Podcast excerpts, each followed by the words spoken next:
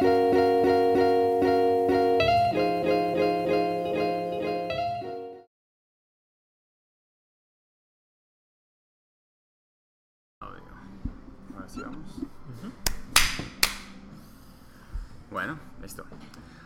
Hola, ¿qué tal, brothers? ¿Cómo estamos? Bienvenidos de nuevo a este eh, podcast Café y Bocetos. Yo soy Esaú Figueroa, soy dibujante de cómics y me encuentro en este momento en un cafecito porque este es un podcast muy especial. Tenemos un gran invitado, un invitado de honor.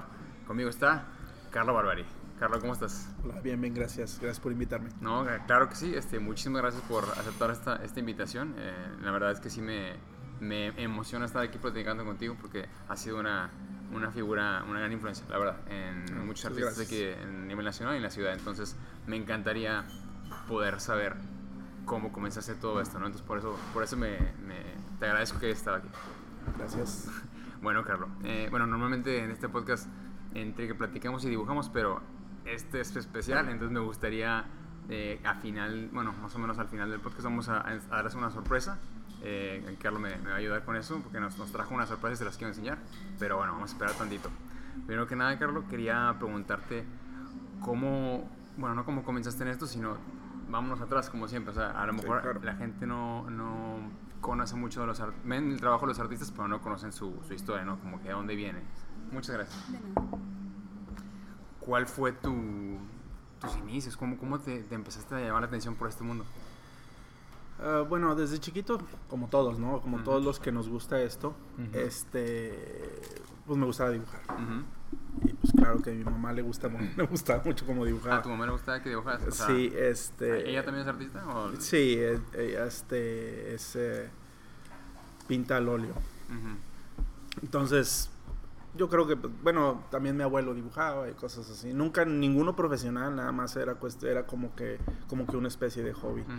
Eh, toda la vida, pues como a todos los niños nos gustó, nos gustan las caricaturas, este, por ende los cómics. Mi papá me compró también mi primer cómic, no sé, algo de Archie o algo así. Este, eh, toda la vida quise, quise dibujar desde, repito, como desde los tres años empecé y, y nada más no lo dejé, a diferencia de muchos. Es que llegan a un momento en que dicen, ya no quiero dibujar. Pero es que en realidad todos tenemos eso. Todos los niños dibujan. Nada más unos los tomamos más en serio, ¿no? Sí. Los tomamos más. Este. mm, Me voy ya. Al, ahora sí que van, van a pasar 20 años. Y yo estaba en la universidad, la de artes visuales, en, la uni. Y bueno, ya tenía obviamente mucho rato dibujando y existía un periódico que se llama, o se llamaba. La Nave Me acuerdo, ajá. ahí este lo que hacía es que un este Palacios no me puedo acordar del este del nombre es que le decía yo Palacios hola Palacios Ah, sí, le hacías así los Sí. dos. Era, era alguien de ahí de la. era el dueño de la nave haz de cuenta Ah, él era el que este era era algo muy era algo de hecho era algo muy muy padre muy bonito eh, nos juntábamos una vez al mes o algo así. A mí me invitaron para ir y él vio algunos dibujitos y me dijo, no, pues aviéntate unas, unas, este, pues comic strips. Son, este, es que no son, no son cómics. De hecho, gente lo, lo confunde. Es ¿Y como historieta? una De- historieta de nada más de, sí. Y, y ahí empecé, o sea, ahí empecé, ahí conocí a Polo Jasso, este, a Rafael Nieto. Se me van a escapar un chorro, Sí. soy muy malo con No, no, no, y sobre todo Pero si ha bueno, pasado tanto tiempo, sí, pero. conocí a, a mucha gente ahí, este, trabajando en, en el periodiquito, ¿no? Que, La- me- eh, pagaban 70 Era, pesitos. pues, ¿70 pesos Sí. por, por historia o, o Por historietilla. Por historietita. Me acuerdo con quién estaba platicando, con Dono. Dono también me mencionó eh, la, la revista esta de... Era periódico, La Nave. Sí, era. La Nave me lo mencionó. Este... de- en, en ese tiempo, em, tú dices que no habías dejado de dibujar. O sea, dibujabas como, digamos, como expresión, ¿no? Expresión tuya, Sí. te, te gustaba, continuabas, continuabas. ¿Y eso influyó en que estudiaras eh, artes visuales? Fíjate que ya lo que pasa es que en algún punto yo siempre quise dibujar animado. Yo quise ser, este, ¿Animador? trabajar para Disney. Sí, ser entonces. animador. Ah, ok, es que eso es bien interesante. Entonces me di cuenta que era, este, lo que entendí fue que estaban los este, Key Animators y los In-Betweeners. ujú, Y para llegar a ser un Key Animator. Iba a ser un problema, o sea, iba a ser demasiado y, y sentí yo que en algún momento me iba a quedar yo en los In-Betweeners. In-Betweeners son los que Ujú, tú haces el movimiento de Goku haciéndole así y luego haciéndole así. Entonces Pose tú, uno, tienes que, tú tienes que dibujar todo esto, haciendo esto, así. Y ni siquiera crédito se te da. No, no- Sí, yo claro. nunca, nunca he buscado la fama. porque Si buscara la fama, yo estaría en las redes sociales friega. y peleándome con todo el mundo, que, que eso es lo que te da Más- audiencia. Más que polémica, ¿no? Ajá. Este. Y me di cuenta que, que aparte iba a ser un trabajo mucho más pesado. Y fue donde volteé a ver a los cómics. Pero eso ya tendría unos 18 años más o menos cuando, cuando dije, ¿sabes qué? Quiero mejor dibujar cómics. ¿Qué es lo que te llamó la atención de la, bueno, de la animación en sí que, que te provocó querer ser animador en, en un principio? ¿O qué película viste? O... No, las caricaturas en sí. O sea, me ponía a dibujar enfrente a las a la tonta bruja y, a, y al manotas y todo. Me, me acuerdo del Manotas. muy estaba, chiquito, pero me acuerdo del Manotas. el- Un pulpo, ¿no? Sí. Sí. Este, a Box Bunny. Ujú. Y. Este. Bueno, pues. No, no, como que sen- sentí yo que no me. No, no me iba a llenar eso. Eh, de ahí, pues no, pues ya, ya empecé a ver y, y yo creo que como a muchos artistas, este, me tocó ver. Yo también estaba un poquito así como, pues es que yo no voy a poder dibujar como Neil Adams, voy a poder dibujar como, este, o sí, pero me falta mucho tiempo, ¿no? Entonces vi, no quiere decir que sea sencillo lo que hace él, vi a Todd McFarlane. Y dije, ah, caray. O sea, entonces sí puedes dibujar con otro estilo. Porque yo siempre he dibujado así caricaturesco. ¿no? Eh, ¿Estamos hablando de por ahí de los 90 o los 80? Sí, no, de, de años no me acuerdo. Pero pues, ¿qué tendría yo? Unos. Yo nací en el 70, 80. Los 80 debe haber sido. Deep Spider-Man, estamos hablando. que- Sí, es, de hecho vi, me lo encontré, el primer cómic que vi de Spider-Man, me lo encontré en una revistería normal de, de aquí mexicana, en la cual de que reimprimieron, la, del, era el 1 y 2 de Tormento, juntos en un... Este, y lo vi y me quedé, dije, ah, caray, entonces si puedes dibujar así, porque yo veía cómics de Superman con ah, Kerry Gamil y todos ellos que también soy, o fui o soy muy fan de ellos y, y veía a John Byrne y todo eso. O sea, aunque John Byrne es un poquito más caricaturesco, sigue yendo la misma línea de este. Pues Neil Adams y todos ellos. Ah, fue donde ahí dije, ah, entonces sí puedo yo hacer el intento ¿no? de, más, trabajar más gráfico o más Sí, animado. Exactamente. A unos más o menos después de que entré a lo de la nave fue donde conocí a Edgar Delgado y al Mudo y a Campillo y estaba Enrique Martínez que él hacía los fondos de Ultrapato ¿Todos estaban involucrados en, en la nave de alguna manera? de hecho yo llevé al pato a la nave ¿O qué? este no no el ah bueno el que me llevó a, a este a la nave fue Oscar Carreño Oscar Carreño. Sí, ese siempre saludos, sale, entonces, Saludos. Oscar. Oscar sale, Oscar. es el, el eslabón de todo. Él fue el que me llevó y también me llevó con... ah, ¿Cómo se llamaba? Tenía una tienda de cómics Campillo. Ujú. Entonces me llevó porque la gente de Signos andaba buscando artistas. Ya. Entonces voy y ahí me encuentro al pato y, y a este Salvador Raga también. Ok.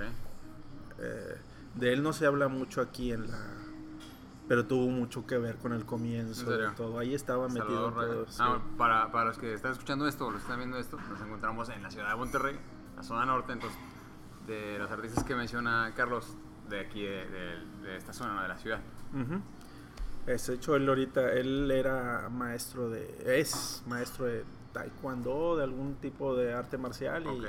Le dio, por- le dio por ese lado. Sí, sí, él sigue allá, de hecho vive en Estados Unidos. Honesta, creo que en, allá por Florida o algo así. O sea, no, ahí creo que dibuja algo, pero no, no le, este, más es un negocio el otro, ¿no? Este, ahí los conocí, ya me invitaron, resulta que vivían, el pato vivía relativamente cerca de mi casa y fui a su ¿A a, su estudio. Ah, porque el papá le rentó la casa de al lado Para que... para tener para su el estudio. Y este y ahí tenía su estudio. Era una casa el estudio y, y el pato vivía al lado, ¿no? Con madre. Eh, ahí el pato me enseñó el Ultra Pato número uno. Creo que no había salido. Ah, no, ya había salido. Y me enseñó el 2. No sé, estoy muy seguro que en el 2 o el 3, en uno de esos también le ayudé a hacer fondos allá al pato porque ya estábamos ahí. Este. Salvador Raga tenía un cómic que se llamaba Siamés. ¿Siamés? Mí me suena, me suena de haberlo visto adentro del Ultrapato como que E hice- anunciado Hice el número 2 yo. de Siamés. de Siamés, que eran 10 hojas por un flipbook junto Ok. con Proyecto Mitril o Metril, no sé, de, Eh, de, me estoy dando de Balta, que después llegaron, es que Era de Balta el Sí. proyecto Mitril. junto con este... Híjole, me va a matar, pues si no me acuerdo. Bueno, no, pues, digo, yo creo que te la hacen válida, Pero- pero, pero para acordarte. Este, muy chistoso él, pero bueno. Sí, Proyecto Mitril, Siamés, este, Criaturas de la Noche, ¿no? Todos esos estaban anunciados Criaturas, en, en el Ultrapato, sí, según yo. Criaturas estaba, o sea, yo conocía al maestro ya después en, en este, en una convención o algo Aramburo. así, sí. Saludos también. No, Aramburo y a este, ¿cómo se llama? Sergio. No, no, no, pues el creador de Criaturas de la Noche, ¿cómo se llama? Es, de hecho, es maestro. Ay, pues, él es el creador, él lo dibujaba al principio, antes de Aramburo. Se, me está yendo el nombre. Este. Ahorita me acuerdo. Y. Hice el número 2, pero ese número 2 nunca salió. Entonces las hojas se quedaron ahí perdidas, no Ah, sé en ni dónde limbo, están, en dónde quedaron, ni nada. Am, después el pato me, me dijo que se hacía el número 3 de Valiance, creo. Ujú. También ayudé con, con algunos fondos del 1 y del 2, no, no me acuerdo muy bien. Sí les ayuda nomás ahí tantillo. Ujú. Pero el Valiant sí te lo aventaste todo, ¿no? El Sí, número 3. de hecho hice una... El primer dibujo que hice de Valiance, este, creo que era el Valiance 1. Hice la primera, la primera página de Valiance, la hice yo, pero mi estilo era prácticamente McFarlane. Mm, ok. Este, y por ahí la tengo en Instagram, por ahí la... ¿En serio? Ah, La, la, la- la mostré, me la encontré por ahí. Y este... Y nada más quedó como eso, porque me puse a hacer creo que lo de Siemens. Ujú. El... Luego me dijo que si me aventaba el 3 de, de Valiance Ujú. y lo hice, pero ya había cambiado mi estilo algo más ya más cartoony porque venía la ola de que Madureira y todo ese rollo. Sí. Entonces, este se ve este ya se ve el estilo más o menos el que tengo ahorita. Tú lo, perdón que te interrumpa, Carlos. Tú lo fuiste adaptando porque se te facilitaba más. Sí, de- de- sí, claro. O sea, digo, lo de McFarlane es. De hecho, si tú ves el, el arte de McFarlane, ves que tiene un millón de problemas. Millones y millones de sí. problemas. Pero también eso fue lo que me gustó de eso. Que al vato como que le vale gorro, ¿no? Como Y que nada más honesto. mientras, mientras que se vea, Ah, este, exprese lo que él siente. Es lo que es lo que hace, ¿no? O sea, es él tiene que dibujar de esa manera y si no lo sabe, pues él, pero se ve muy chido. O sea, Sí, es sí.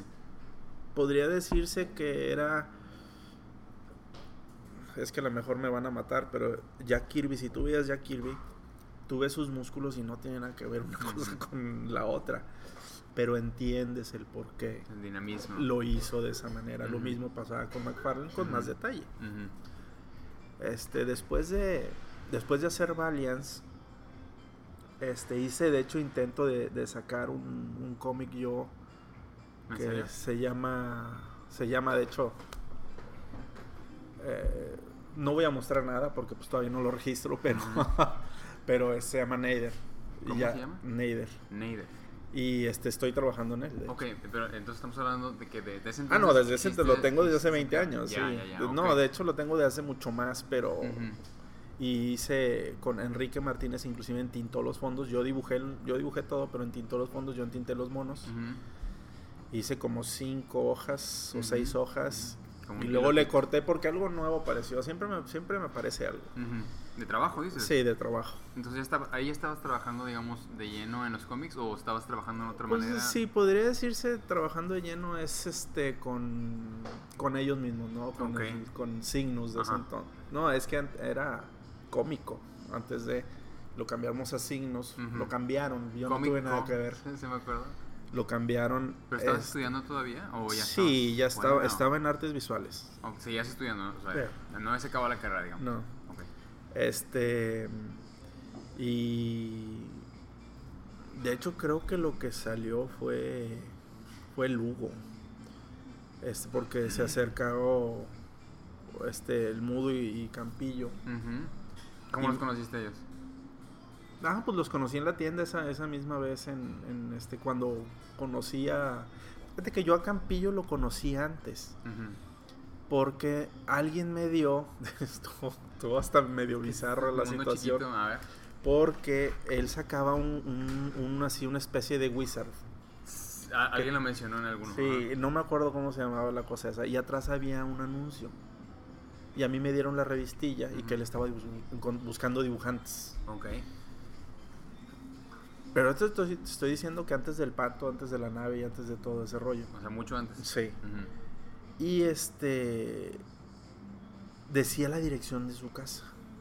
La puso así. Sí, puso la dirección de su casa. Te estoy diciendo que son 26 Sí, era otro mundo. años. Era, era otro o mundo. sea, de eso. Si no, 24, 20 años, no sé. Ujú. Y este tenía un anuncio en el que buscaba dibujantes, pues nomás que si querías que fueras allá y llevaras pruebas. No, pues yo fui. Resulta que se había cambiado. Uh. Los dueños de la casa me dijeron, ah, pero se cambió a este lugar. Eh, donde viven, me imagino, sus papás ahorita. Y me fui para allá. Resulta que la revista tenía un año de vieja, una cosa así, pero yo no me di cuenta. ¿no? Yo- o sea, por eso el cambio de Llegué y luego llego yo, hola, se, se encuentra Carlos García Campillo, y Carlos Campillo, y me dijo, sí, pásale. Era, era la, la muchacha que les ayuda. Ya. Pásale. Y yo así como, ¿qué pásale? O si yo no conozco a nadie De verdad, aquí". ah, pues un amigo, pásale, ¿no? Sí, exactamente. Y, oye, ¿y para dónde? Y yo así subiendo las escaleras y, ¿pero a dónde le...? O sea, Ajá. Es como un lugar nuevo, bueno, extraño, así. pues me lo encuentro en su, o sea, En su cuarto. en su cuarto y el vato así como, ¿qué pedo? ¿Tú qué pedo? O sea, ¿Quién pues yo, yo también le dije, "Ay, me dejaron pasar. Sí, sí, sí, tranquilo. No, él, él se le vio la cara de asustado, pues quién es este baboso, Sí, ¿no? sí, sí. Eh, Aparte ya estaba todo flaquillo y todo. Era, era más joven, más Cara de niño bueno también. Pero si te sacas de onda, ¿no? Imagínate que un pelado aquí. Sí, luego le expliqué y de hecho me dijo así, no, esto ya tiene un año y que no sé qué. O sea, que un año "Ah, que no". se dejó de hacer. Sí. Mm. Le dije, ah, no, no, no, pues es que fui a tu otra casa, los dueños de la otra casa me, me dijeron que acá y pues yo vine y pues me dejaron pasar, ¿no? Sí me dio mucha pena, pero eh, se dio cuenta él que, que era buena persona, aparte llevaba mis pruebillas y todo Claro. el rollo. Este, Así fue como lo conociste. sí, Ajá. y me empezó a enseñar todo, todo el, este, hasta la, tiene, tiene o tenía una raya de Jim Lee, o sea, porque creo que estaba filmando un cómic y, y no funcionaba y agarró y le hizo una raya y luego, este, Se la llevó. se- la, la iban a, le iban a tirar y le dije, no, no, no, si la firmas me la llevo. Y se atacó de la risa, se la firmó y se la llevó. Y ahí la tenía, la, Con madre, embarcada o así. La tenía en un, en un escritorio abajo. De, hace cuenta que tienen, ese es muy viejo eso también, que tienen vidrio. Hace cuenta que a esta mesa le pones un vidrio y abajo ahí la tenía. Ah, sí, man. Ah, chido. Y ya, ya nomás estuve platicando tantito y dije, no, se acabó el, el rollo. Y luego lo volví a ver ya en su tienda de cómics. ¿no? Sí, sí, me decías ahí conociste al mudo y. Y al mudo fue donde lo, creo que lo conocí ahí. Este, no puedo estar 100% seguro. pero creo que sí. Este, mm, ahí, bueno, ahí fue donde ya me, me invitaron para trabajar en. Primero hacía los sketches de los. Mi trazo es muy. De hecho, casi, casi mi trazo. Bueno, nada más lo vas a ver. Lo vas a ver tú. No, pero, Pero esto es- prácticamente mi, mi trazo. Aquí está un poco más refinado. Pero es, este es con estilo de. Si lo de quieres la- la- mostrar para Claro que- que sí. Uf, Está, ese es prácticamente mi trazo, casi lo, lo este lo termino yo el trabajo. Entonces, sí, o sea, di- o sea, directo en el entonces me dijeron, ah, como tú trazas así, Ajá. y luego yo termino el dibujo. Ok, ¿quién, quién te dijo eso? Este, este, los dos, Campillo y, y el Mood. Sea, como si estuviera haciendo tipo layouts. Haz de cuenta que yo hacía los layouts. Creo que lo tratamos dos veces.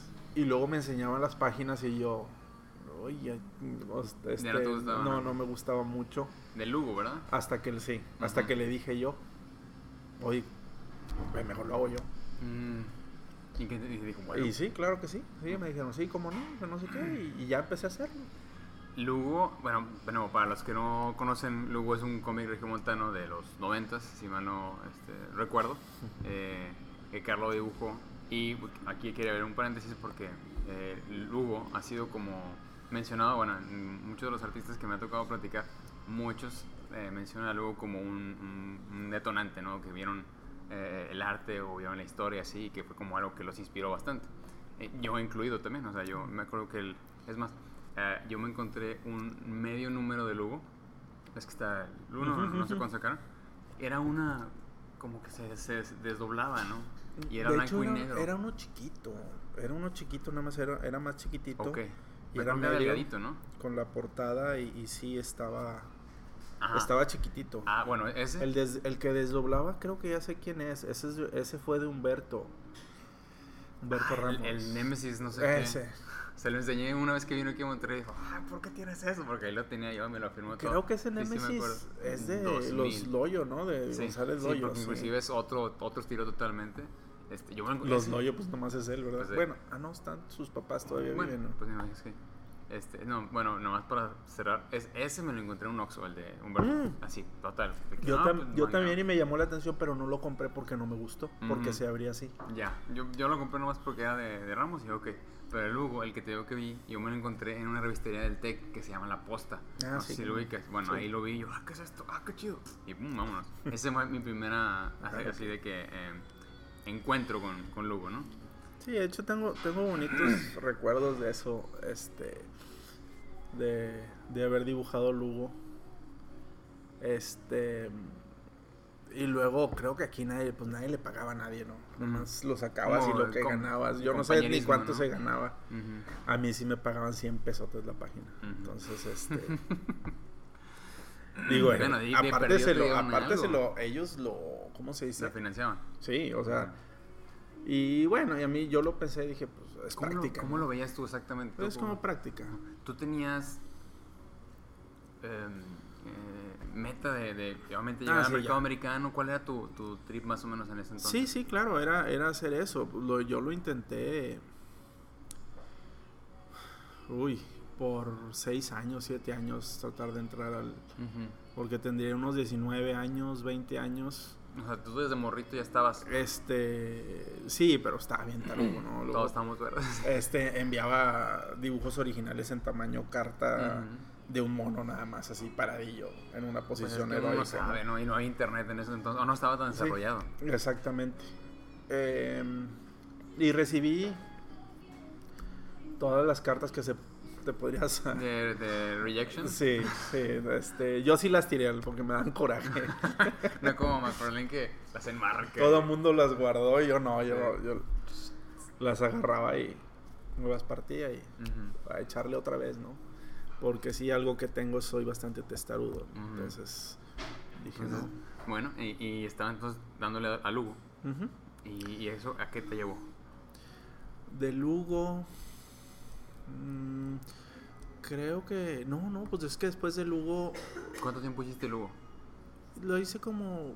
Es que hice tres números y medio, más o menos.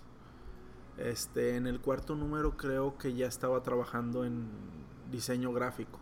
Lo que conseguiste trabajo en Entonces ese dejé, entonces. sí, ya, pues es que ya tendría 22 o 23 años y ya me quería salir de la casa, ¿no? Dije, ya, ya estuvo bueno ya de estar aquí, Ujú. Este, sangrando a los jefes.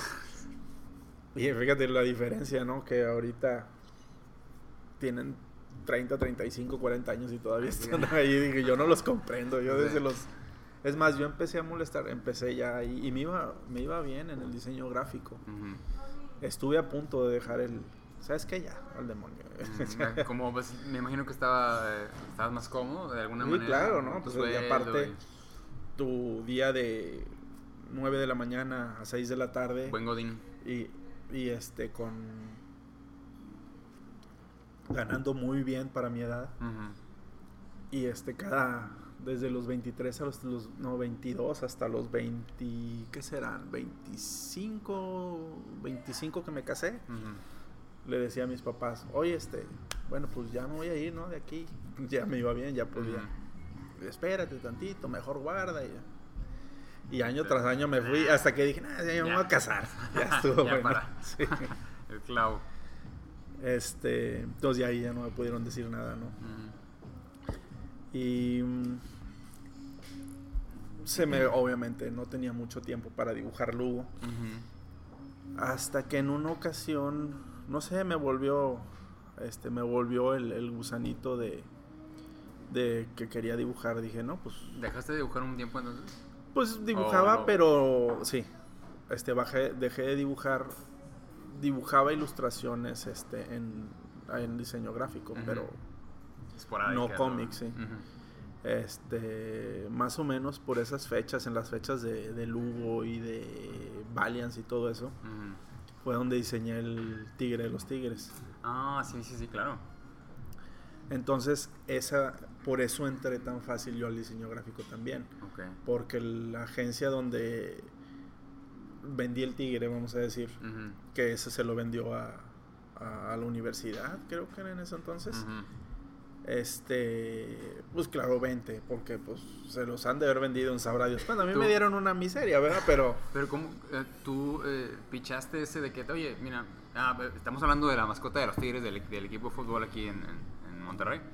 Eh, ¿Tú le vendiste el, el diseño a alguien o alguien te llegó cuando te lo pidió? ¿O cómo es que llegó alguien, él ya sabía que dibujaba. Ajá. Porque en alguna convención que fui, este, le terminé dando clases a su hijo de dibujo.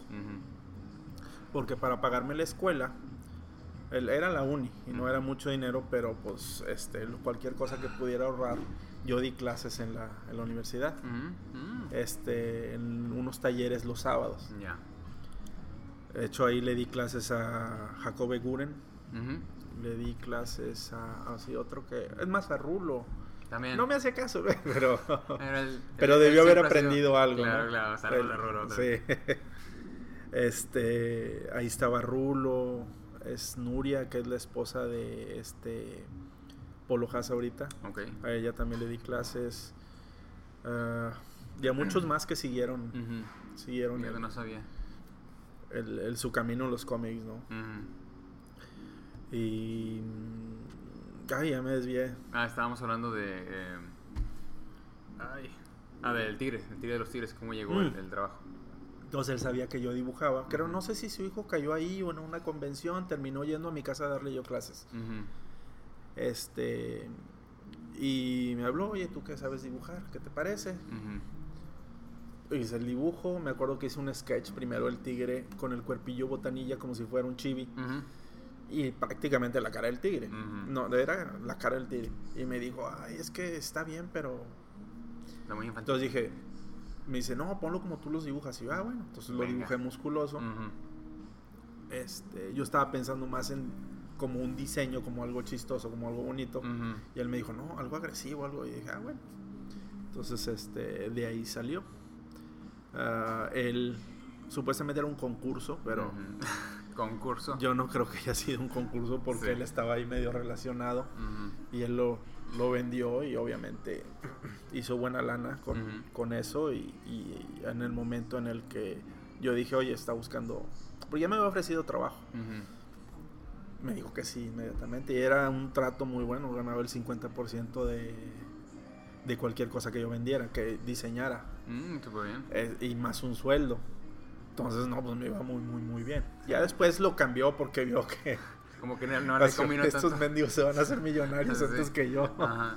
éramos dos este dos eh, diseñadores que estábamos ahí este que ganábamos así nada más Ujú. y bueno Bueno. Y estábamos hablando entonces de que en ese tiempo como que medio le bajaste un poquito al Sí, dibujo le bajé el dibujo, de pero luego algo, alguien me dijo algo que me dio coraje. Ujú, No voy a decir quién. Muy bien. Y ¿Qué te este- dijeron? Este, no, o sea, ahí. No. Ok, ok, bueno, ¿qué te provocó? ¿Qué te hizo sentir? Me dio coraje y dije, ah, no, ah, pues le voy a intentar. Ah, ok, o sea, como que te picaron la cresta de Exactamente. que ah, ya no seguiste dibujando y tú, ah, no, sobres. Y luego yo aparte hacía, o sea,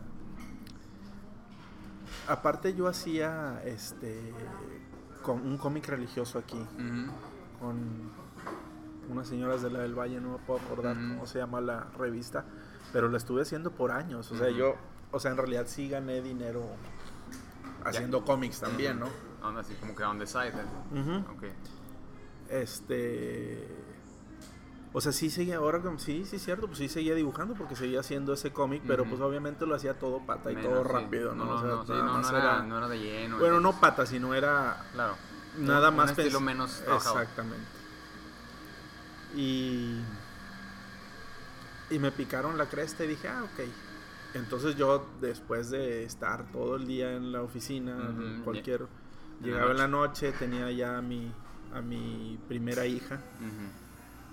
Y este, ya. Llegaba, cenaba, platicaba, se acostaba la niña y todo. Y darle. ya, ya, bueno, vamos a dormirnos. Ya se acostaba. Ahora sí que se acostaba mi esposa. Y Vas. bajaba yo, yo tenía un respirador abajo. Y a darle. Entonces empecé a hacer pruebas y me, tocó, me tomó como otros dos años más después de que ya trabajaba, ya me iba bien, yendo a convenciones. O sea, ya empezaste como a, a- a moverte en, en esa dirección. Sí, Y saliendo del trabajo llegabas a, darle, ¿no? Como, Ujú. es que es como se requiere, se requiere mucho trabajo y mucho esfuerzo. ujú. y este empecé a ir. De hecho la arreglé, la regué. Yo tuve tres oportunidades, dos, no dos oportunidades antes de esa tercera de ¿De entrar? de ya haber entrado. La primera fue, llevé páginas a- al DF y no pude ver, estaba de O'Neill. Y no lo pude ver, no lo pude ver. Pero como yo conocía a los de la convención por signos y pues, este era la conque creo. La conc de, de, De aquel entonces. Entonces me dijeron, ¿sabes qué? De hecho, ni siquiera fueron los de la Conque, creo que fue este Roberto Flores el que me dijo.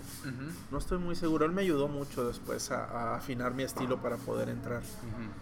Eh, eso era otro, es bueno era, porque ya no dibuja cómics. También, lo- yo Era creo que le pasó como- lo mismo, él entró a diseño y le empezó a ir bien y se acabó la bronca, ¿no? Este, ¿No dibujaba él en La Roca? No, ese era Sergio Flores. sí. Ah, ok.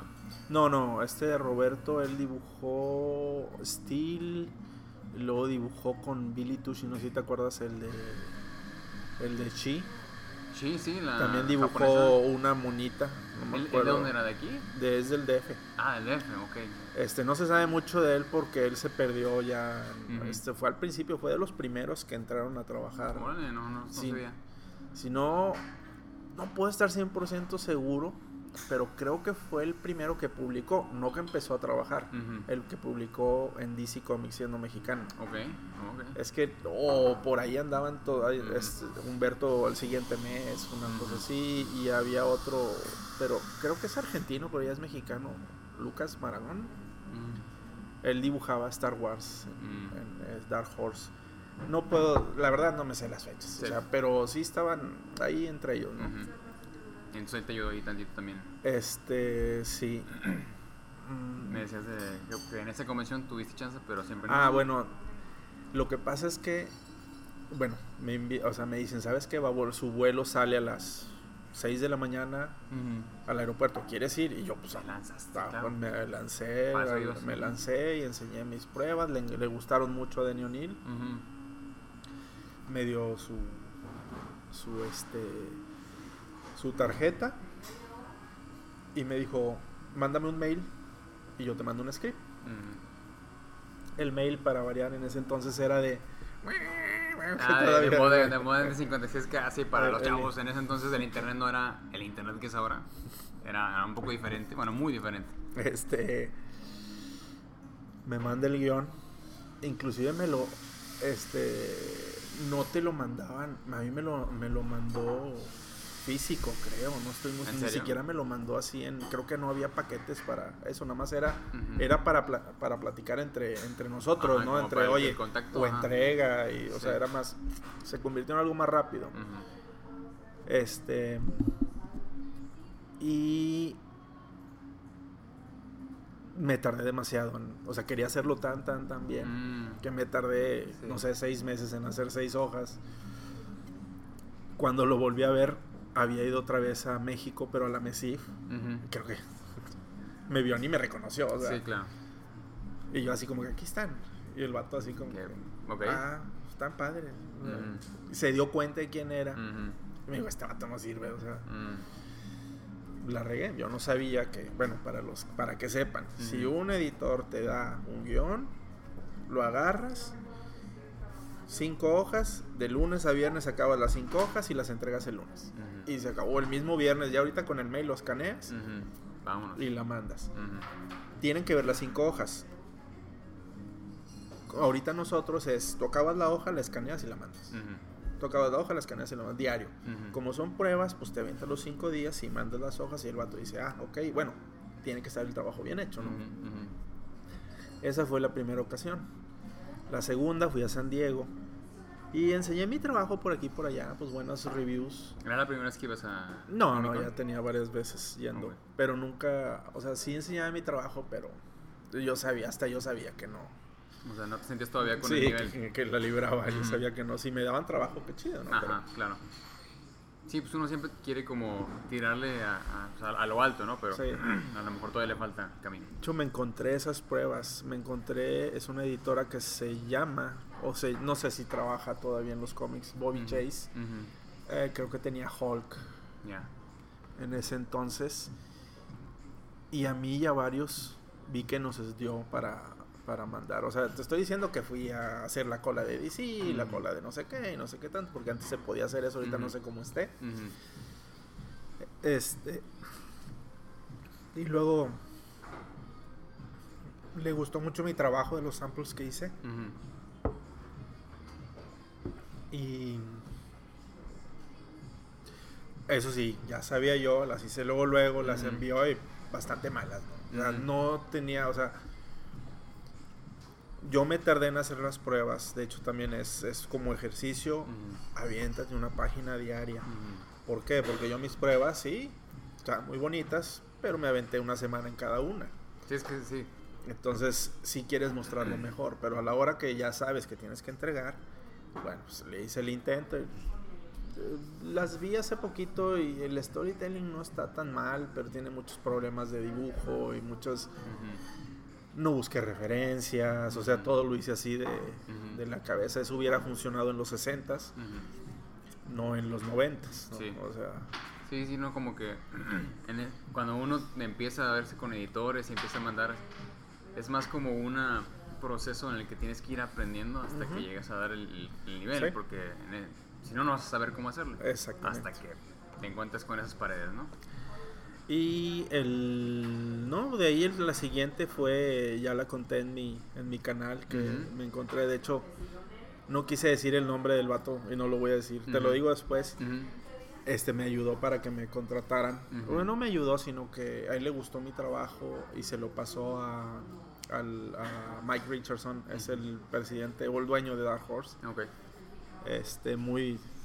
Cada que lo veo, lo agradezco, ¿no? A ese artista. Y este. Y de ahí sí ya me dieron el trabajo y empecé a trabajar en Dark Horse. Ujú. Ah, ese fue entonces tu primer trabajo. Ah, si quieren checar ese relato, vayan al canal de, de Carlos, al ratito lo vamos a, a mencionar. Está en inglés, ¿no? Es lo. No pasa nada. De hecho, es una recomendación, aprenden inglés. La verdad. Pero de sí. hecho, tienen que aprender. Si quieren ser artistas con.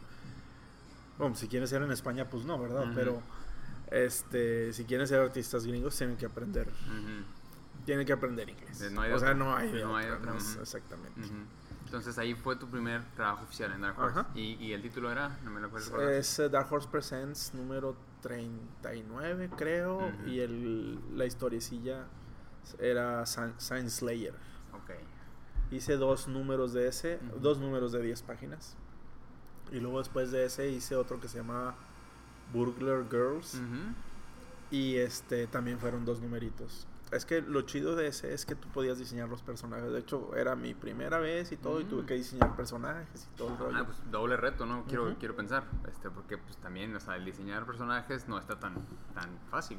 Y luego, encima de todo, a lo mejor el cómic estaba en este.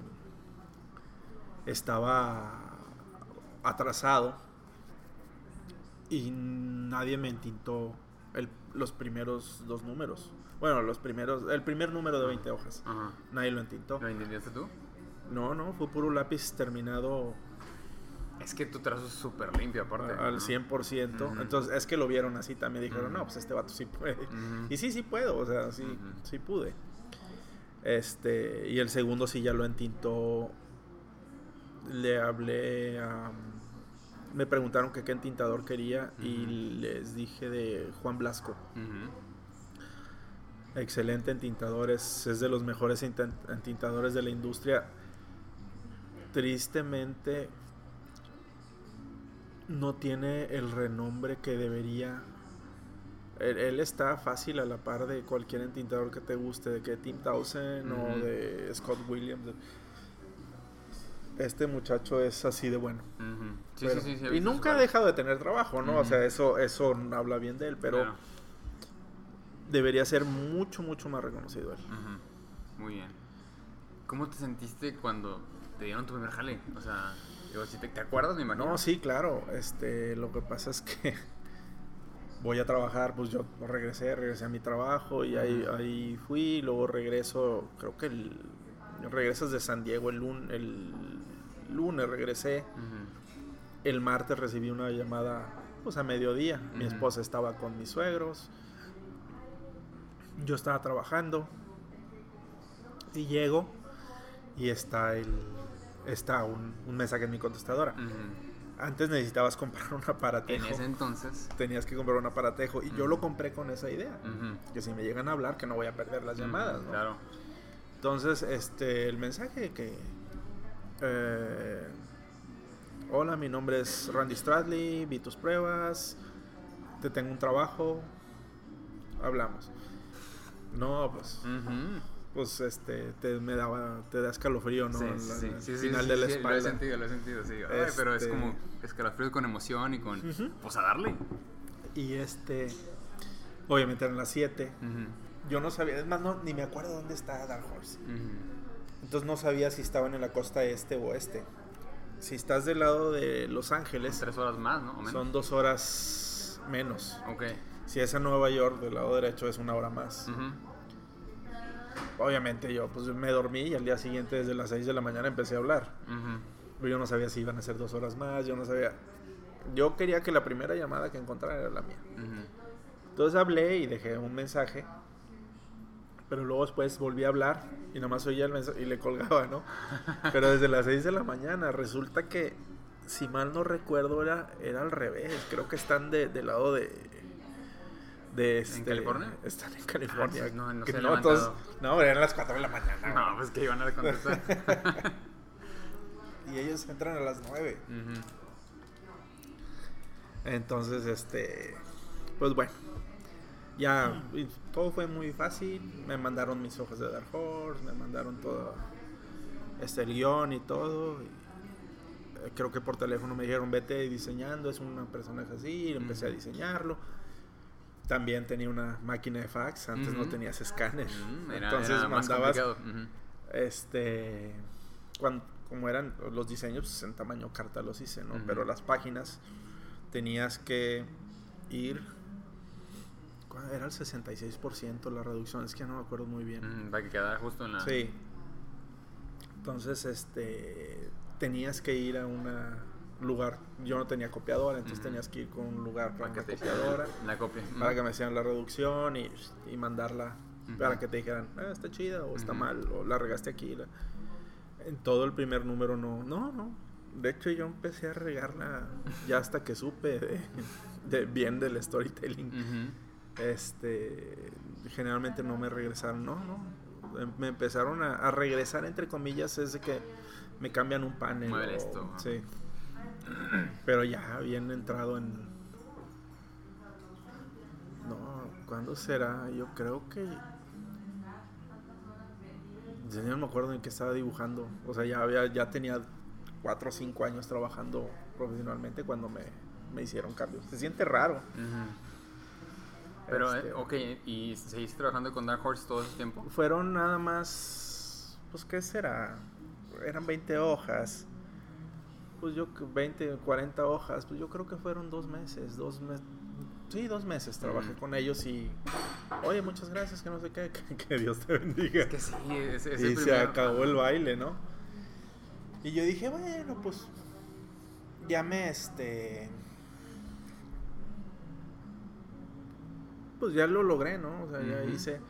Pero se me quedó, dije, no, pues yo quiero dibujar eh, Batman o el Hombre Araña Claro. o, Superman. Re- recuperaste ese, esa, Sí, claro.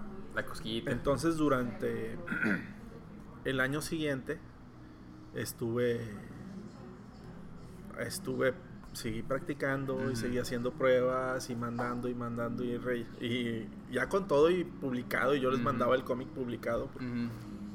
y así como que nos vale gorro, ¿no? Pues no la mueves. No hay- o, o no hay, Oh, sí, sí. no hay este, jale ahorita, no sé. Y ahí fue donde me ayudó mucho este es Roberto Flores, que es este le mandaba yo de repente, le- no no de repente, yo agarraba y le mandaba el un paquete con hojas con trazos míos y él agarraba una hoja de ¿Calca? calca Y- y me le ponía errores y luego las yo las rectificaba y ya me quedaba con ella, ya no se las volvía a mandar. Y las. La última, última vez fue otra convención, otra MESIF, creo. En este. Sí, en el DF. La MESIF era la convención de que hacía BID. Ujú. Este. Invitaron a Carlos Pacheco, invitaron a este. Aragonés, y estaba Carl Kessel. Y como era artista invitado yo, este me. Pues estaba yo conviviendo con ellos, le sí. enseñé mis hojas a Carlos Pacheco, no me dijo nada. Como que no es muy expresivo. Engaging.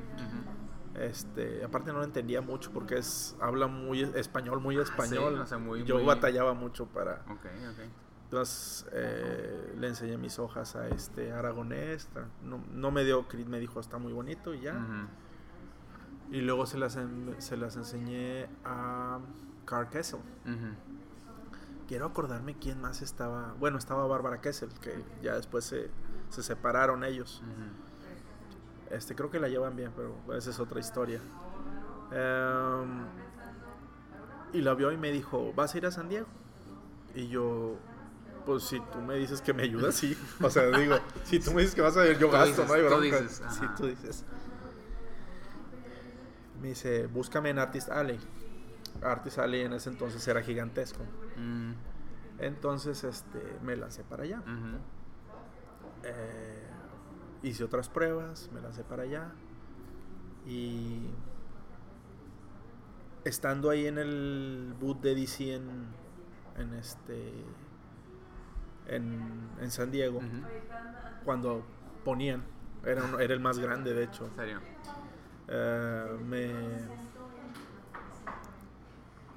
Roberto me dice te voy a te voy a presentar a, a un editor.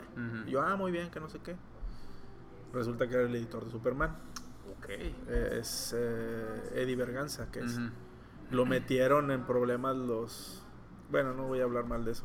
Sí. No Sí, voy sí, a- pero Lo metieron en problemas a él.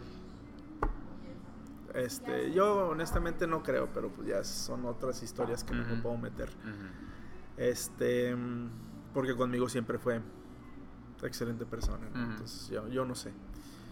Ah, me lo presenta, le enseño mis hojas, están muy bonitas, bla, bla, bla. Ah, ando por ahí de rol, dije, no, pues ahorita, ahorita voy a ver, no quería molestar a Carl Kessel todavía. Y luego me encuentro Humberto. Hola, ¿cómo estás? Me dice, ah, mira, ¿sabes qué? Te voy a presentar un editor. Y yo, ah, qué bien. Voy y era el mismo editor. Entonces ya van dos. Sí, llevan dos. Entonces, ay, no, mira mi trabajo, que no sé qué. y pues, ah, sí, ya lo conozco, sí, muy bueno. muchas gracias, ¿no? Y este, obviamente me dijo, te voy a presentar un editor, no me dijo, te voy a presentar Ah, a, este vato. Entonces fuimos y yo, ah, ok, no, sí, sí, ya lo conocía. En ese momento sentí que Humberto fue algo así como que no se sintió a gusto, pero después le dije que yo, yo le agradecí mucho, le dije, es que me sirvió mucho, porque después voy con Carkessel Ujú. y me presenta al mismo editor. Entonces ya eran tres artistas Sí, claro, profesionales Ujú. y él fue el que me dio el trabajo. No, pues es que ya, ya con tres Exactamente, así como que, ah, caray, pues este chavito tiene algo, ¿no? Eh, y el primer libro que me da es Justice League America Junior. Era de un especial donde todos los superhéroes se hacen adolescentes. Y era un número uno. Lo dibujo y fue soldado. Excelente. Entonces, ya de cuenta que de ahí prácticamente se me abrieron las puertas totalmente de, de la industria en los, en los cómics. Dibujé un par más de, más de historias de esas de, de, de Justice Just- del Justice League, pero Justice Society Junior.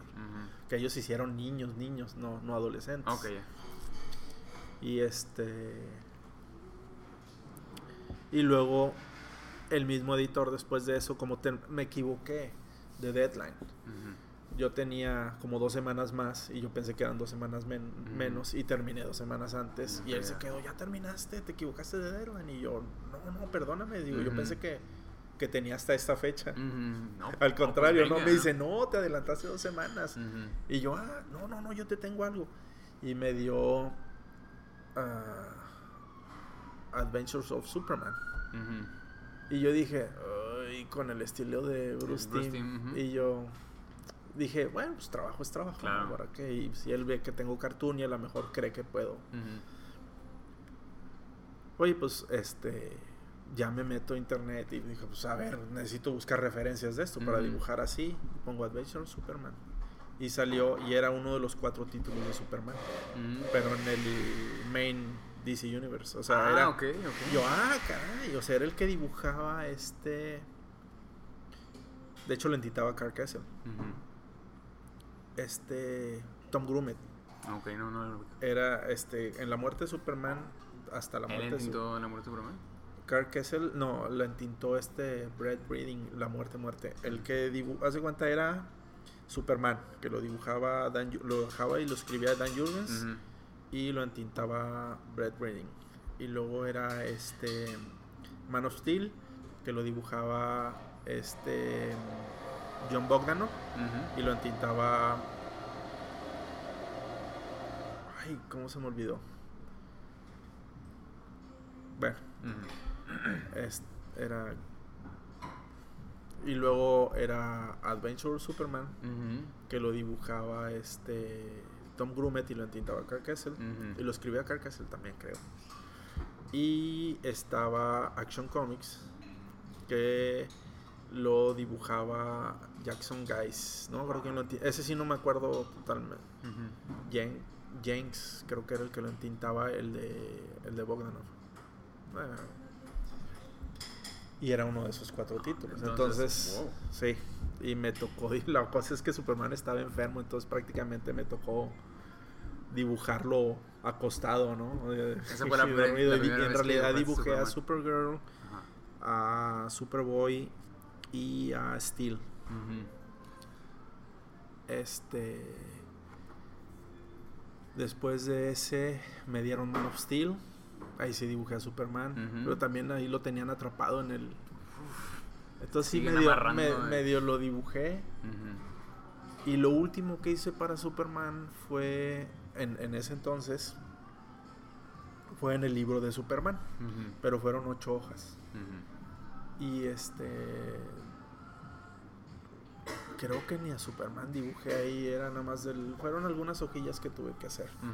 Y tenía cosillas ahí que me, me daban ¿no? dos hojas, me daban. Y dije, ay, ya se me está acabando la carrera aquí. Sí, sí. Hasta que recibí una llamada del editor de Flash en el, para que dibujara Impulse. Mm, ok. Entonces dibujé a Impulse por dos años más o menos. Excelente. Ah, Todo es como un- este sí, paso es va al una- exactamente. De hecho. Yo sentí que el editor de Superman medio se... A lo mejor me iban a dar Superman, no sé. Mm, No creo, estaba muy, muy, este, novato. O sea, si me lo hubieran dado, a lo mejor lo hubiera regado, gacho. O sea, sí, del detalle y todo eso y todo lo que mejor podía darle, se lo di.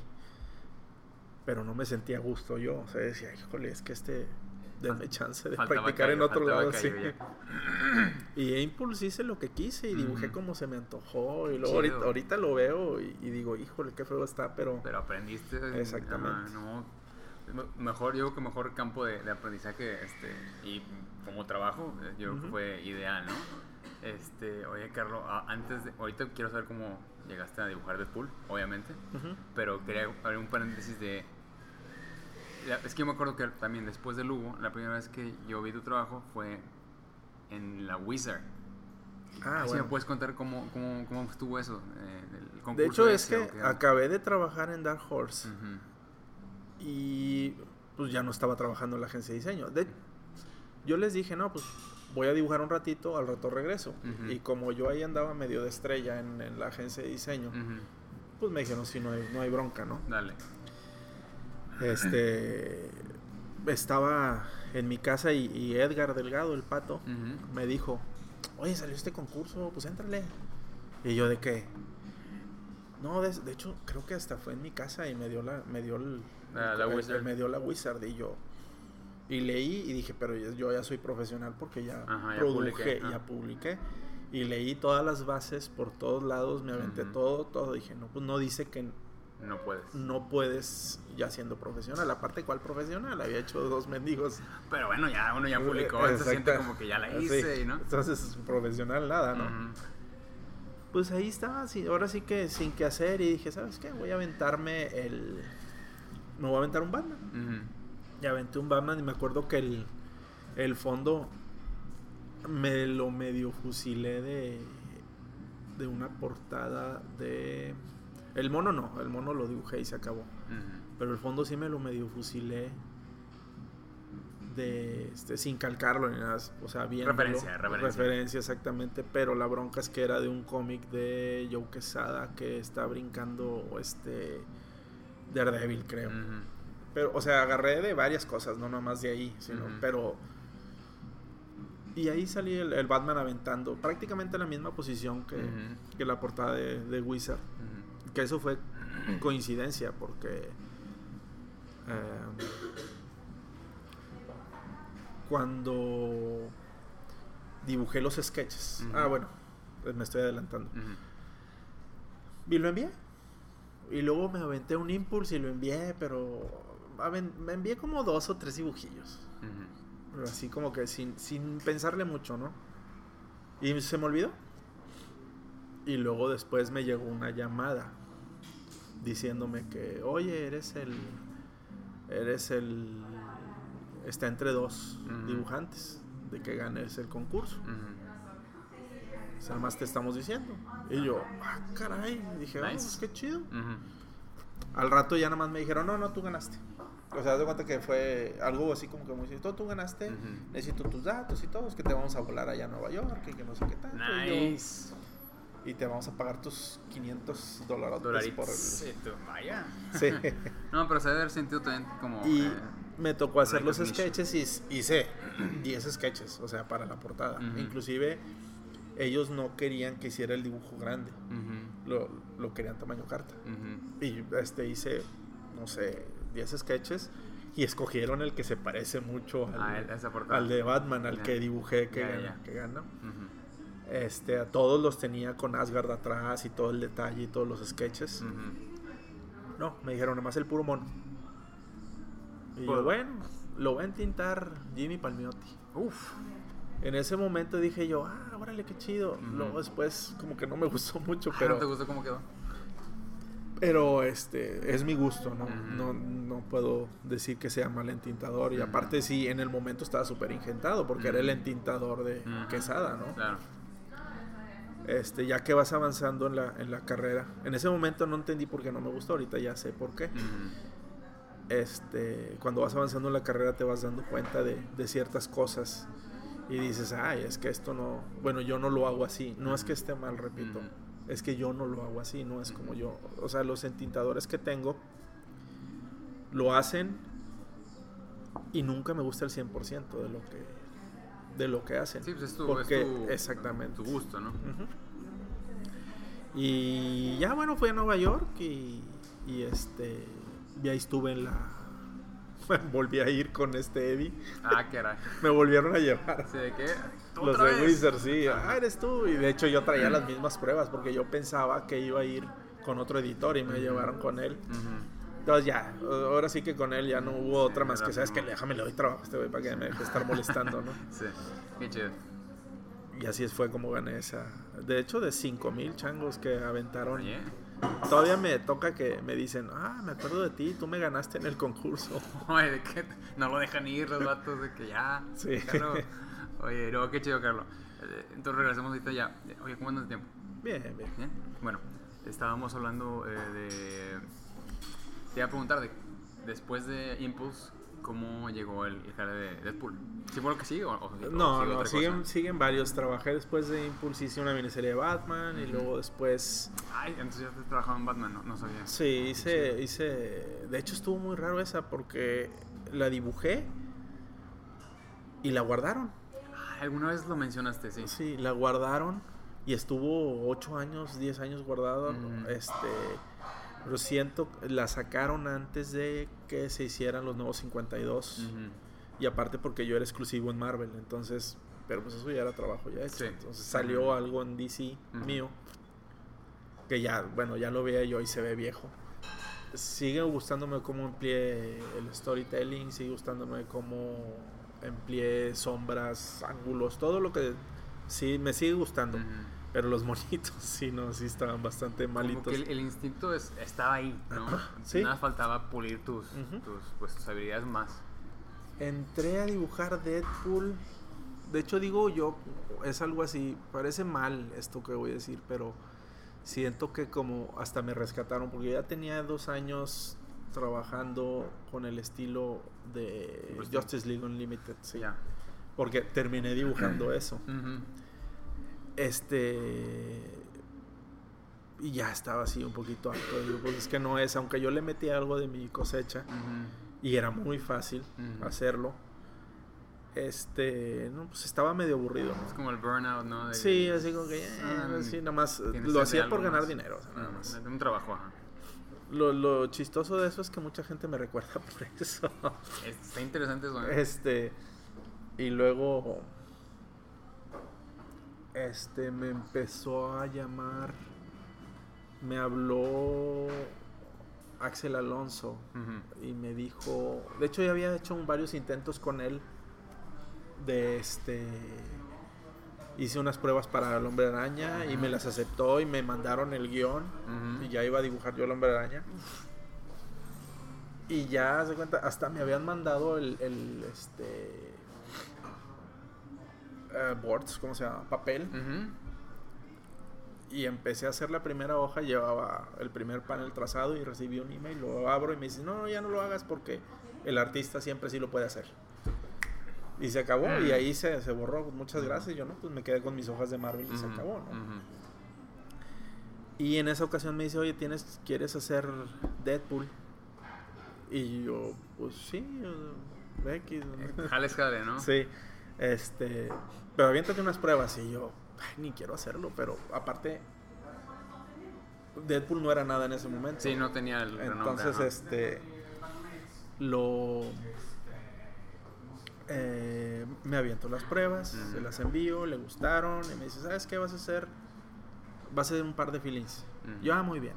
Como yo estaba haciendo la de Justice League, que a fin de cuentas era mi trabajo regular, Ujú. Pues sí medio le, fla- le dio, me dio Mm. flojerita hacer el Deadpool, lo hice y, y me faltaban. Aparte también, bien divertido. Tenía rato sin trabajar haciendo ese tipo de estilo de cómics. Ya había cambiado mi estilo porque había estado practicando durante todos esos dos años Dos para años, cambiarlo. Y este y me dicen, están en una en Europa, en un lugar así casi medieval y no sé qué. Entonces tuve que buscar un chorro de referencias, un chorro de cosas. Este terminé atrasándome. Y sí me regañaron cacho. Ujú. Y les dije, no, pues déjame, si no acabas hasta esta página, ya tenemos que darle unas páginas a Paco Medina. Tenemos para que te eche la mano. Si no, ese es el otro, olvídate y olvídate de, de Marvel, ¿no? Y yo así como que, eh, pues sí, dije, me dio pena, porque pues eso no se hace, ¿no? Y el siguiente lo entregué como, como Dios manda. Y este, terminando ese número, inmediatamente Axel me dijo, ¿sabes qué? Tengo una miniserie de Suicide, King, no, Suicide Kings, de Deadpool. Era una Ujú. de cinco, cinco libros. Ese, ya ahí de plano ya a, a Justice League ya le dije, ¿sabes qué? Ya, Muchas ya esto ya es regular, sí, muchas gracias. Sí, sí, ya es un buen. Este, y empecé a dibujar, eh, empecé a dibujar ese Suicide Kings, que cada libro se vendió totalmente. Ya ahí Deadpool, aparte salía Punisher y salía Daredevil y salía el Hombre Araña. Haber estado Bien. Genial, ¿no? O sea, Sí, sí, no, y de hecho, jale, y de hecho también me dejaron dibujar como a mí se me antojó. Ay, qué chido, carnal. Entonces empecé, empecé con un estilo así muy, o sea, ya había en, en- entre en el medio de este Justice League Unlimited y Batman Brave and the Bold también dibujé de, el estilo cartoon. Dibujé creo Gen 13. Entonces ya había y él era un estilo muy Consistente. muy sí, muy este no tan alocado así como no, acá si tú ves el número uno está totalmente con ese estilo muy muy este tranquilito, es muy es- me sé la palabra, pero se me fue. Y no, los últimos pues, tienen una espalda así, tienen- no tienen cuello. No, digo que cómo se me antojó. Qué chido. Nunca no me dijeron nada. Y luego me volaron a Nueva York y me dijeron, ¿sabes qué? Vas a venir a una, a una especie de taller. Que lo, lo- este, Howard Shanking y Klaus Johnson. Klaus, sí es. Bueno, este. lo imparten para nuevos artistas y yo. bueno, ya tenía 10 Ya años yo, rato, pero. pero bueno. Y no, la- este, también aprendí mucho ahí y, y me estando allá me dijeron, ya vas a ser el nuevo regular de Deadpool. Y estuve ahí, estuve trabajando en Deadpool un chorro de tiempo. Y sí, este, eh, pues estuvo, le agarré cariño. Y también me dejaban, una cosa que no se dieron cuenta que de hecho por eso ya ahorita Deadpool tiene su propio uniforme. Como nadie pelaba Deadpool.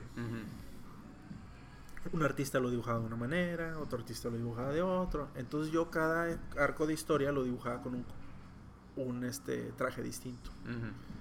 Eran similares pero diferentes. Ya. Y nadie se dio cuenta, ni el editor.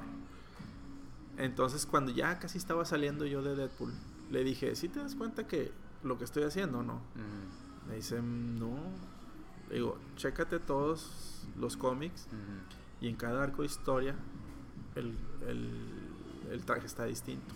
Y me tocó dibujar uno con este Steve Rogers, Natasha y este Moon Knight. Y era un puro vato disfrazado de Deadpool. Entonces hay una página así que hago este, vista aérea.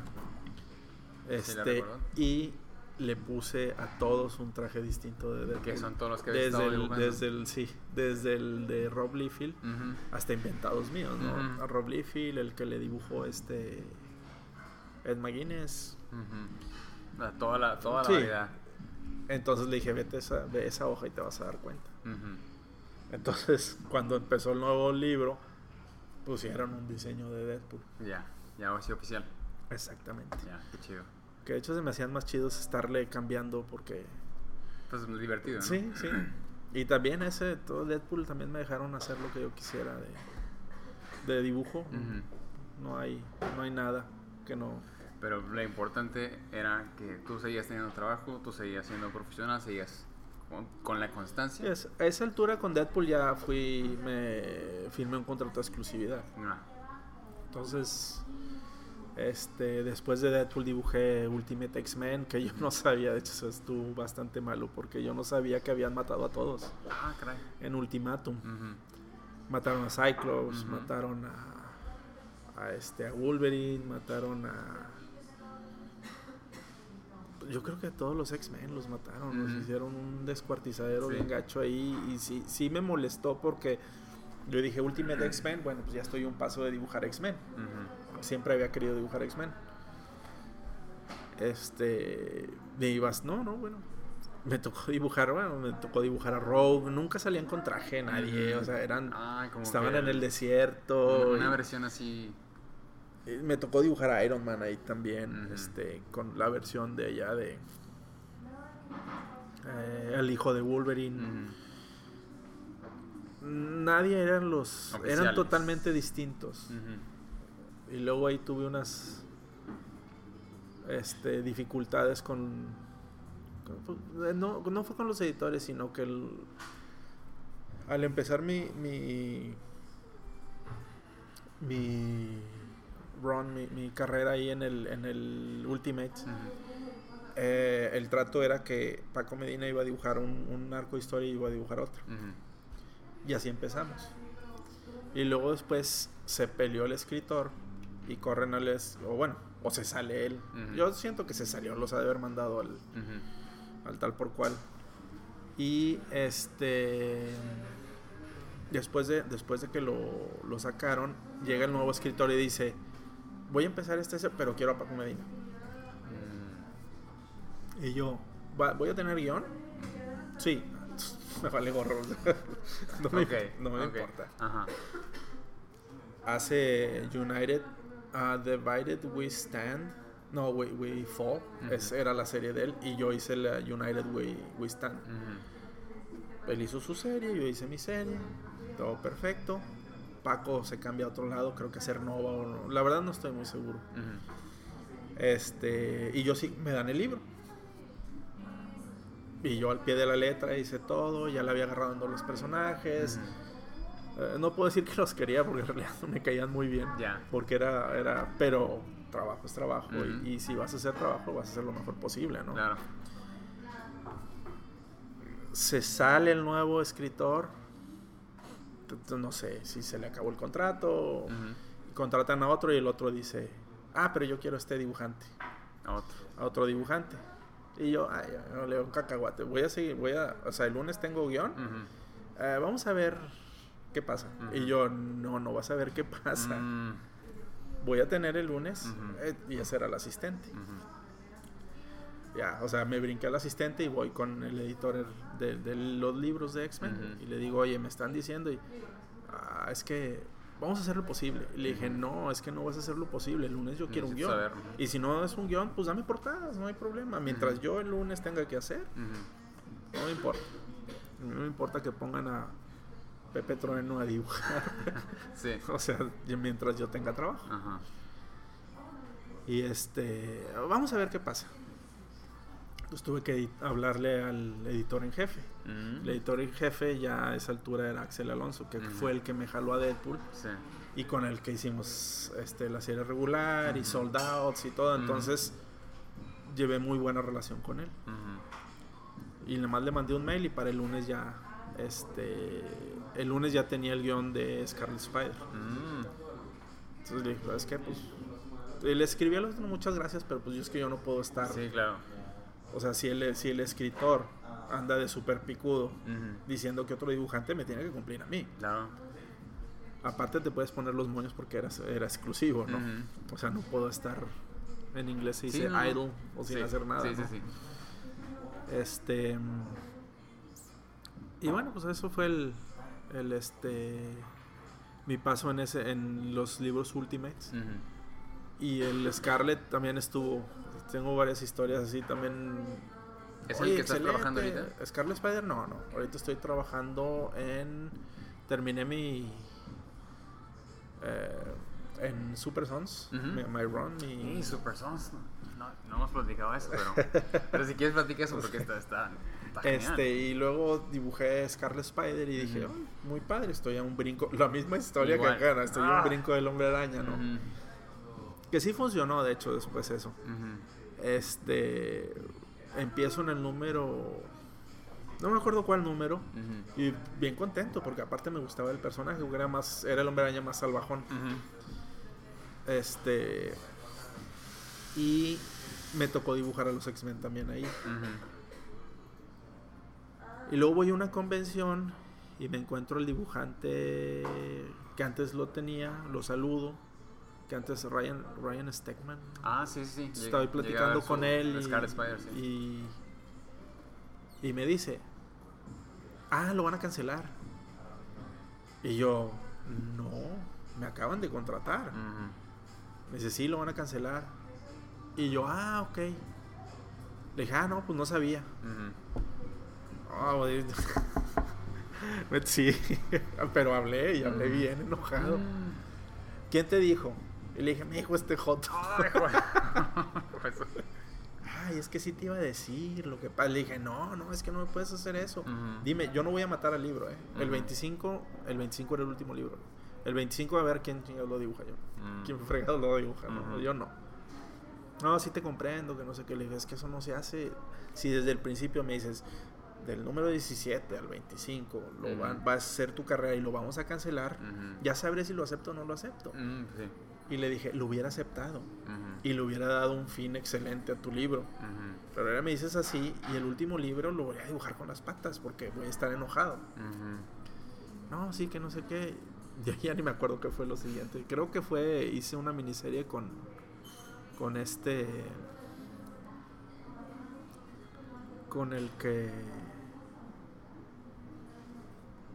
mató a Gwen Stacy, ¿cómo se llama? Bueno, del hombre araña. Y dibujé, era una, una sin olvidarte de cosas cósmicas, de clones y de no sé qué tanto. Ajá. Y también me fue muy bien en esa miniserie de con el hombre araña. De, fueron cuatro o cinco números. Ya. ¿Y, y ahí se acabó eh, tu- el run de Marvel? Sí, creo que después de eso ya. No, también trabajé, hice Adventures of. No, ¿cómo se llama? Algo de X-Men. También hice como. Este. Que se pelearon con la. Wendigo Wars. Eran como cuatro o cinco números. Este. ¿Qué más en Marvel? Hice un chorro de cosas. Sí, pues fueron, ¿cuántos años fueron? Fueron como 8 o 9 años. Sí, 8 pues, años. Casi una década, pues sí, bastantes, bastantes títulos. Este, ya regresa y luego regresé a DC. Y en DC, este me. El primer libro que hago es Superman otra vez. Después de 18 años, volví a dibujar a Superman. Como un regreso triunfante. Sí. Y me tocó, estuvo muy padre porque fue el libro. De entrada, si tú cuentas con todos los anuales y todo, era el número 1000 de Superman, de Action Comics. Era el único libro que no me había tocado dibujar. Ujú. Lo escribía Dan Jurgens, que fue el que dibujó La muerte de Muerte. Superman. E hice. Haz de cuenta que se recopiló todo, porque traían una bronca con el nuevo 52 y, y luego el Sí, Superman. sí. El Superman andaba por ahí, el, el original de todos nosotros, porque se dieron cuenta que la regaron. Entonces mezclaron a los dos. Como un reboot. Y haz ¿no? de cuenta que se hizo un reboot. Inclusive dibujó al Superman que todos conocemos con el traje del de nuevo 52. Ujú. Se hace una amalgama. Haz de cuenta que supuestamente el Manhattan fue el que mezcló todo el- todos los universos. Spoilers. Sí. este. Y. Bueno, este me tocó a dibujar a- a- peleándolo con Doomsday, Mm. la muerte de Superman, Ay, cuando se casó, todo, todo, todo, todo me tocó dibujarlo ahí. Súper chido. E inmediatamente después de eso me ofrecieron la regular de Super Sons. Super Sons. Y estuve. Fue del 13 Ujú. al 16, algo así. Lo cancelaron porque. Este. El libro vendía bien, el libro todo. Estábamos muy bien, pero. Venía Bendis. Mm, Eh, eh, son una de esas que pues no son tus personajes. Al final todo esto que estoy contando te das, o sea, no son tus personajes. No son, no, o sea, tú no eres dueño de ellos. Entonces, que si lo hacen bien y lo hacen mal, tú puedes dar tu opinión diciéndoles este en, en su momento cuando cancelaron me dijo, pero desde el ahí sí fue distinto, desde el principio me dijeron, en el 16 se va a cancelar, pero luego vas a hacer una maxiserie. Mm, bueno. Y yo, ah, ok, ¿cómo no? Sí me lo aviento. Entonces, los, esos cuatro números tres, sí, unos 3, 4 números me sirvieron de práctica para la maxi serie, para dibujar a los Super Sons. Y este. Después, como iba como el número 3, y me doy cuenta que Superboy, también spoilers, pero ya lo han de haber visto. Lo hacen adolescente, o lo hacen, era un niño cuando yo lo dibujaba. Cuando sale de con Bendis, resulta que lo hacen de 20 años. Entonces, iba en la página, iba en el quinto, cuarto, quinto número y le hablo al editor, le digo, es que ¿por qué no me dicen eso? O sea, le digo, ¿de qué sirve esto que estamos haciendo? Si esto ya no tiene nada que ver con, o sea, la gente va a dejar de comprar el libro No hay porque continuidad. Ya no, o sea, ya no, es que esto sí es canon, que no sé qué, le digo, sí, pero a la gente no le importa. Toda la gente que quería ver qué iba a pasar, qué estaba pasando con todos estos, ya valió un cacahuate. Porque ahora lo que esté haciendo este vato es lo que es. El canon. canon. Ajá.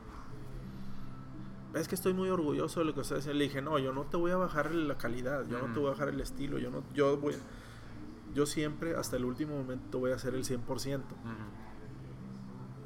Pero te das cuenta que está mal. Y pues nunca pudo decir que sí, ¿verdad? Pues- Porque pues es... Pero ahí, bueno, y lo comprendí desde hace mucho. Ujú. No, tú no eres el dueño de los personajes. Entonces, tú en realidad no tienes un... un saying, ¿cómo se dice? Un, ¿Voto? un voto, sí. Tú no, tú no tienes un voto en sus vidas. Puedes dar algunas ideas y puede que les gusten y puedes que pueden que no. Pero eso es todo. O sea, no son tus personajes. Y pues ahí se, o sea, sí, pues da, da un poquito de coraje lo, lo que estés haciendo, algo así. Y, pero pues hasta ahí quedan. ¿no? O Ya. sea, no- repito, no son tus personajes y si ellos quieren agarrarlos y cortarles los brazos, pues es bronca de ellos. ¿no? Te, te parecen sus juguetes, ¿no? Sí, a mí no me gusta ver a Thor con un brazo de, de, de hule o de metal o no sé qué. Así está. Yo pensé que ya lo iban a regresar al status quo, pero no. O sea, de hecho ya regresó a ser Thor, pero sigue con su brazo de, de mentiras, ¿no? Este. Habiendo tanta magia y habiendo tantas cosas, todo lo puede regresar a lo que sea. Ujú. Inclusive el mismo Superboy lo pueden regresar. Superman puede viajar en el tiempo y rescatarlo antes que de que ¿no? crezca y de que sufra tanto. Y, o sea, tú puedes hacer lo que tú quieras. Y va a regresar un, un escritor y va a ver que le regaron en eso. Bueno, eso es mi pensar. Y lo va a regresar a hacer, porque aparte la relación que, que Peter Tomasi había hecho con Damian y, y este John, eran increíbles. O sea, era este. Damian ya quería este, a. John, ¿no? Ahorita eso desapareció, es más, ni siquiera lo han tocado el tema de que John, es más, lo mandaron con la Legión porque el señor quería escribir la Legión ¿no? Y necesitaba un Superboy, estando Supergirl ahí, que. Supergirl también podía estar en. Repito, son ideas mías nada más de burro viejo, que, que no le gusta cambiar las cosas, pero. Y pues ahorita estoy haciendo la adaptación de una caricatura que salió en línea. Se llama Henlock. Gen- Me, me suena. Este. Y me dijeron que si quería hacer el. El, el cómic, y yo. Pues, se me hizo algo raro, algo distinto. Y no había dibujado robots en. En este. En un buen rato. Pues desde que tenía 15 años, yo creo. Entonces dije yo.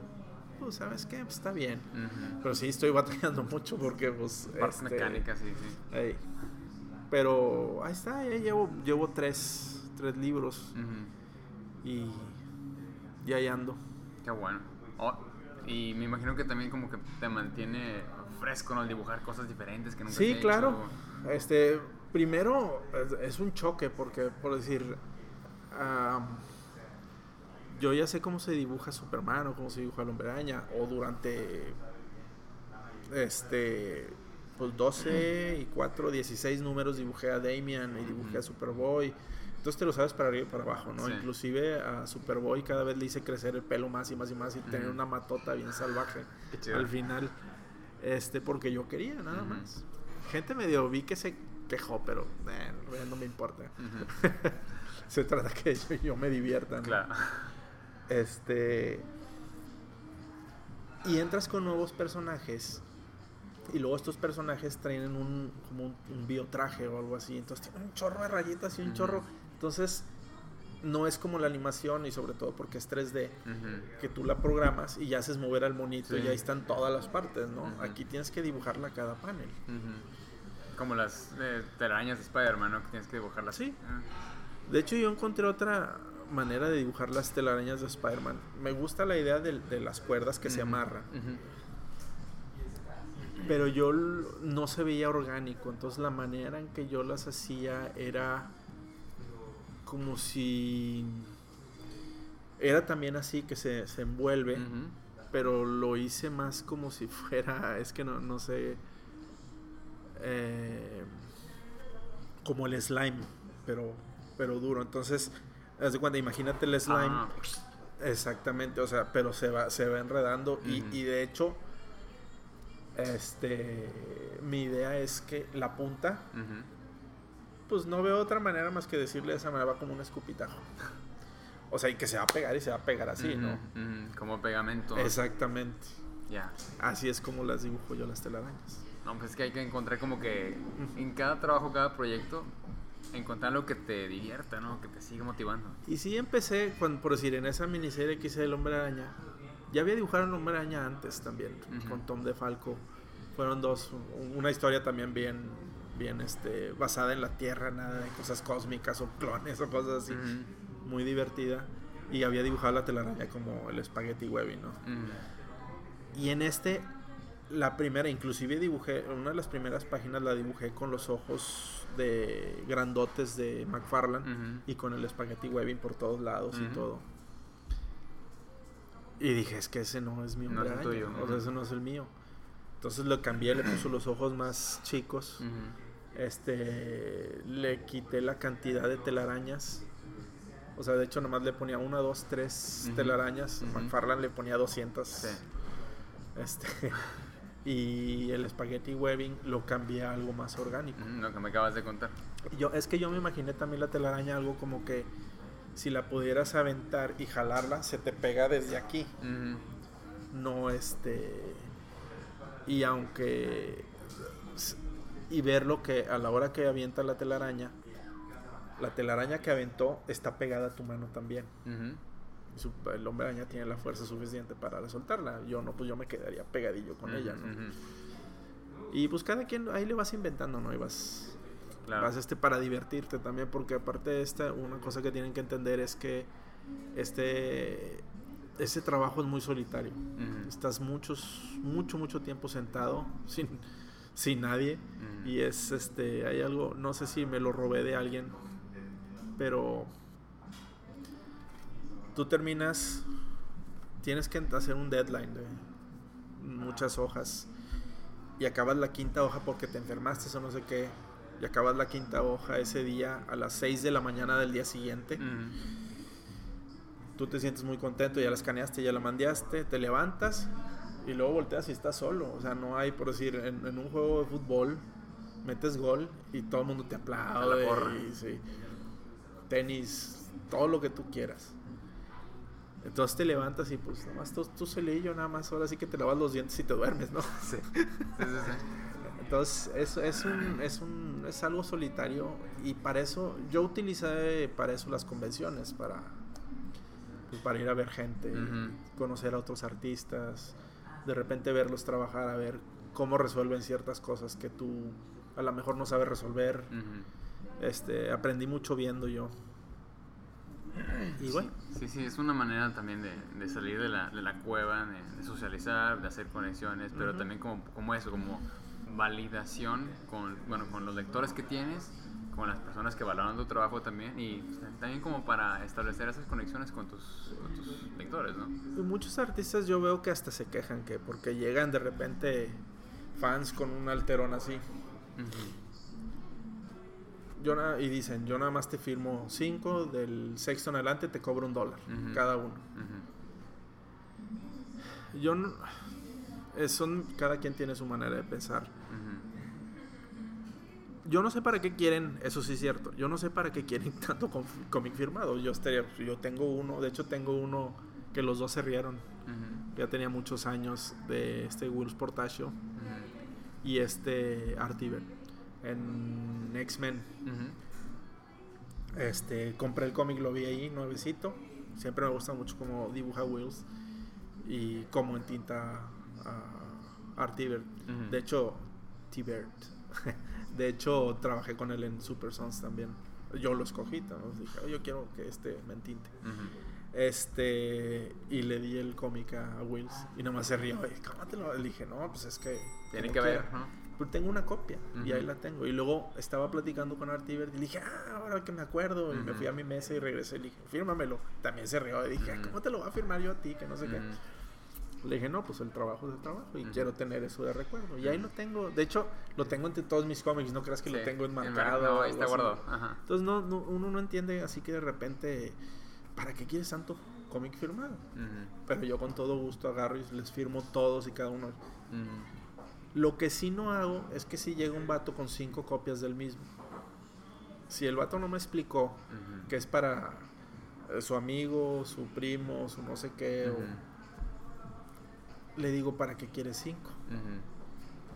Si son para vender, sí, así como que se los firmo también. Pero me da medio coraje. Sí, columpiate, pero no te cuelgues. Exactamente.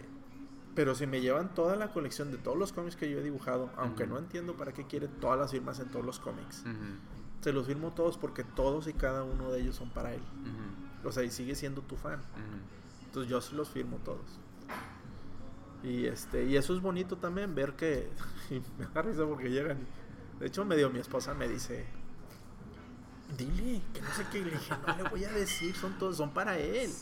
O sea, no los va a vender, ahí los va a tener y si los vende en el futuro y si si le puede sacar algo de dinero, que lo dudo. Este este bien por él, ¿no? Claro. Oye, Carlos, pues qué genial, la verdad, la experiencia que nos has contado. Eh, la historia de cada quien siempre es diferente, ¿no? Sí, claro. Pero, pero se ve que tú has estado con el dedo en el renglón de una manera u otra y empezaste tu carrera, pues no, no quiero decir que muy tarde, o sea, todavía estabas... Sí, estaba, empecé a los 25 años, yo creo, 25, 26 a más tardar. Si le pudieras decir, ahora es lo que le pregunto a la, banda cuando platico con ella, si le pudieras decir al joven Carlos algo ya con tu experiencia y y, esta, y este, el callo que ya tienes, ¿qué le dirías? Bueno, le diría al principio que debería entregar las páginas inmediatamente. a ganar de una sí, en lugar de, de, este, de atrasar las cosas si hubiera entrado a trabajar a los 24 o 23 años en lugar de los 25. Eso yo creo que es lo que le diría. Y he cometido también varios errores, le diría del dinero. He cometido varios errores con este a la hora de cotizarme que este es, es, un problema también en la industria. Nadie habla de cuánto ganan y todo eso. Es como medio tabú, ¿no? Sí, este, y luego de repente eso hace que las, eh, las empresas puedan aprovecharse de, este, de los artistas. Esto es muy sencillo. Cuando tú empiezas ganas alrededor de 100 dólares, ciento, bueno, yo empecé como con 170 pero yo creo que ahorita están en 190 o algo así. Y puedes llegar a ganar 300 sin exclusividad. Siendo exclusivo, puedes ganar hasta lo que tú quieras. Es depende cómo, cómo tú te, te cotizas. O sea, pero estoy diciendo 500, 1000, ya que te digan que sí o que no. Es este. Eh, es el problema. Al ser exclusivo, ¿Por qué te digo eso? Al ser exclusivo, nada más estás trabajando con ellos. Y luego ya ves que conté que, oye, es que yo necesito guion, que no sé qué. Y sí se movían, sí lo arreglaban.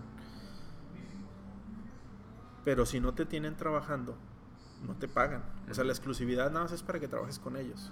Si no haces nada, no te pagan. Bueno, puede, también es, puedes llegar en el contrato, bueno, a mí me tienes que pagar a la semana tanta cantidad. Yo te voy a entregar cinco, pero si no me das guion, o sea, la cosa es que tienen que estar más vivos que, que la gente que maneja dinero, que es muy difícil para un artista que en realidad tú estás en tu casa trabajando. Y eso también podría decirme a mí que tuviera más este eh, cuidado con esas cosas. Y es que también para el, artista en sí como que uno nada más quiere estar dibujando. No me dime qué dibujar, yo dibujo, pero tiene que ser más, más ambicioso en el sentido de que tienes que ponerte más vivo con todos los aspectos de dinero, la administración, la profesionalidad, todo, ¿no? Es, es la cosa. Porque hay artistas que ves dibujando libros fuertes. Obviamente su calidad. Pero es por la cantidad de dinero que le pagan. Tiene que dibujar un libro fuerte al dibujar un libro fuerte, eso te da nombre. Al darte nombre, te da fama. Y eso incrementa tu venta de originales. tu venta. Entonces, todo es desde el contrato de págame más. Y desde eso es todo. Nada más es los que quieran entrar. Ah, yo creo que cada vez está más difícil y yo veo mucho que acabo de ver el, la cantidad de libros que tiene DC son mucho menos de los que tiene como 20. Antes eran 52 y los fueron bajando, bajando. Creo que vi que eran como 25 libros. O sea, hay 25 artistas trabajando en realidad. Más por Feliz y lo que tú quieras. Y en Marvel no sé cuántos hayas, pero Marvel sale un cómic y luego lo cancelan. Sale otro cómic y luego lo cancelan. O sea, y lo que sucedió en los noventas con Image también le afectó mucho a los artistas. Este, no dejan que uno. De hecho, se me hizo raro que yo durara tanto tiempo en Deadpool. Este. No dejan, empiezan a rotar artistas. Empiezas a agarrar nombre en algo que estás haciendo y ¡pum! te quitan. Y te ponen allá. Bueno, cuando menos conmigo ha sido el caso, ¿no? Entonces, nada más es tener cuidado con esas cosas. Muy bien. Y ya Ahora sí que por terminar, este, yo creo que los las propiedades intelectuales, eh, el IP, solo es este es lo de ahorita. Yo creo que es bueno hacer tus propias cosas. Para mí yo creo que va a ser un poquito más sencillo por la carrera que llevo. Pero aún así está muy raro, lo platicábamos ahorita antes de que puedo tener miles de seguidores en una plataforma y en otra tengo no sé qué, por decir en, Twitter. Como prácticamente hago dibujitos y los subo a todas partes nada más.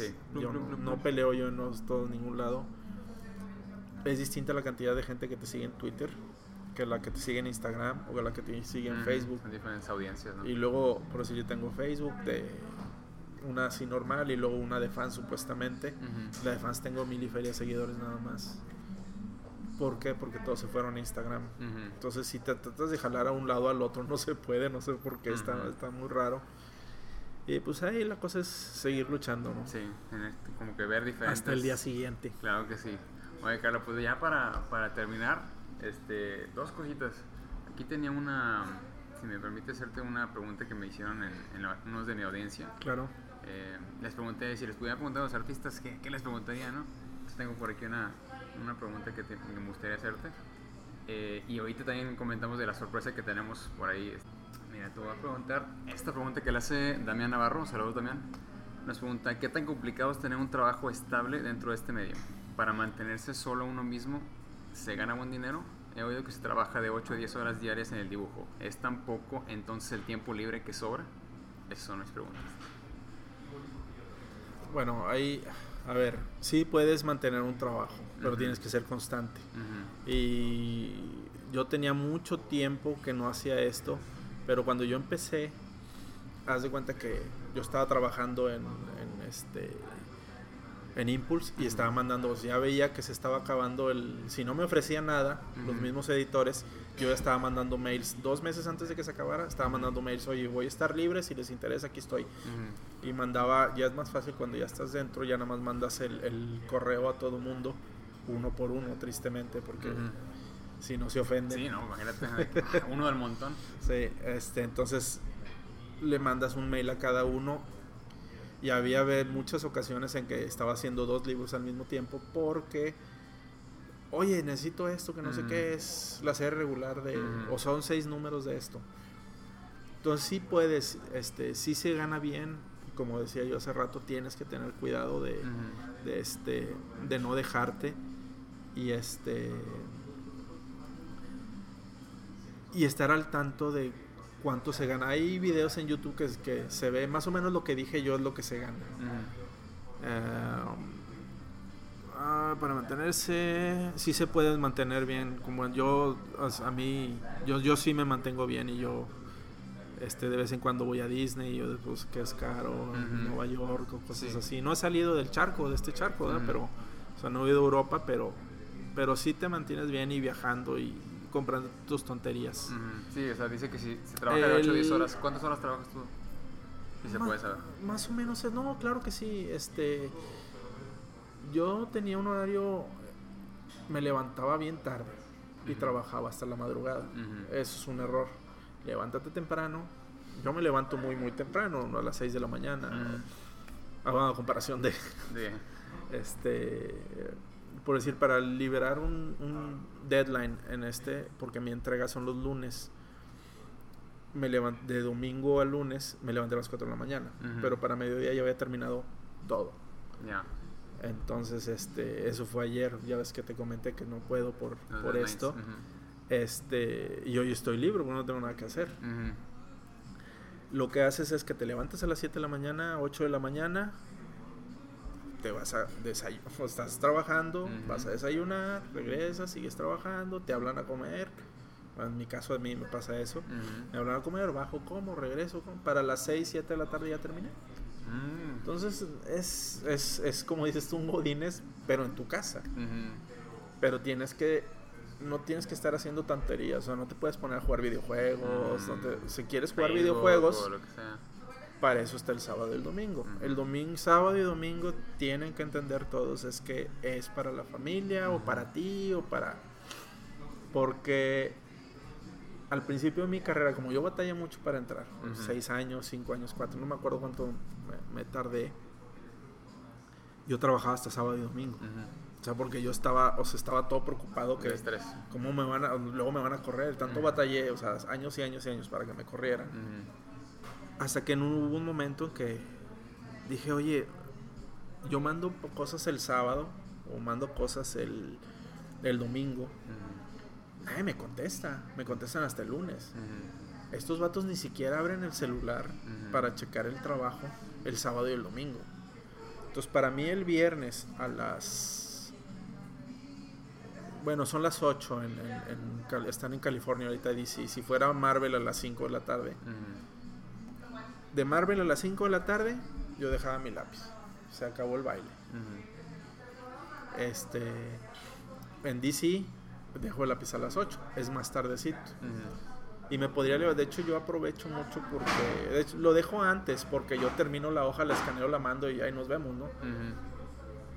Este pero en DC tienes de ganancia porque yo me levanto a las 6 o a las 7. Entonces son las 5 o las 4. Entonces a las 11 de ellos están entrando a la oficina. Pero si yo me, si yo me levanté a las 6, son 7, 8, 9, 10, 11, son 5 horas trabajando. muy buenas. Ya prácticamente terminé la hoja, me faltan 3 horas más. Entonces para las 2 de la tarde ya terminé si quiero hacer otra cosa, otra página, perfecto. Si no, pues no hago nada. Me voy, me duermo y me pongo a jugar videojuegos, ¿no? ya. Sí, eh, ahí está la importancia, es administrarte, ¿no? Organizado. Todo es administrar. He agarrado dos libros al mismo tiempo, tres libros al mismo tiempo. No lo hagan, es tan feo como eso. sí, está cañón. Pero es. Levántate a las seis, hasta mediodía tienes que. Marvel o tu proyecto individual.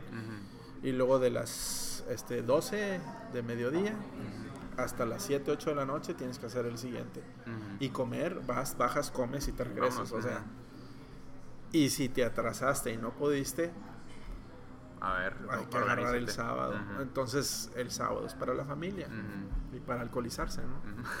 Bueno, ya saben, chavos, el sábado para la familia, un par de pistos, descansen, pero más que nada, organícense bien. Sí, claro, es, es todo es organización. Y ahorita, como te digo, ya estoy haciendo hasta mi propio proyecto. Ah, excelente, excelente. Después voy a empezar en las redes sociales a, a molestar. Súper bien, ¿no? Yo, yo estoy ah. bien interesado en eso, ¿eh? Ya ahí hasta este, lo van a colorear ahí con Dono y uh, Carreño y todo ese rollo. Excelente, excelente. Pues ahí andamos.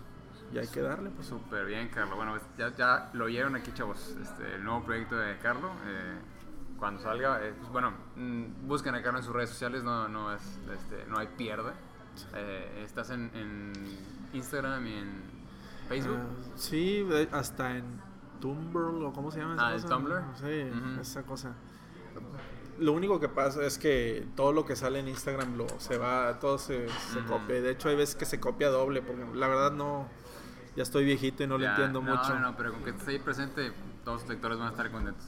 Bueno, pero ya para acabar les voy a mostrar, ahora sí la sorpresa que hemos estado hablando es esta página, nada más y nada menos que, ¿de qué título es?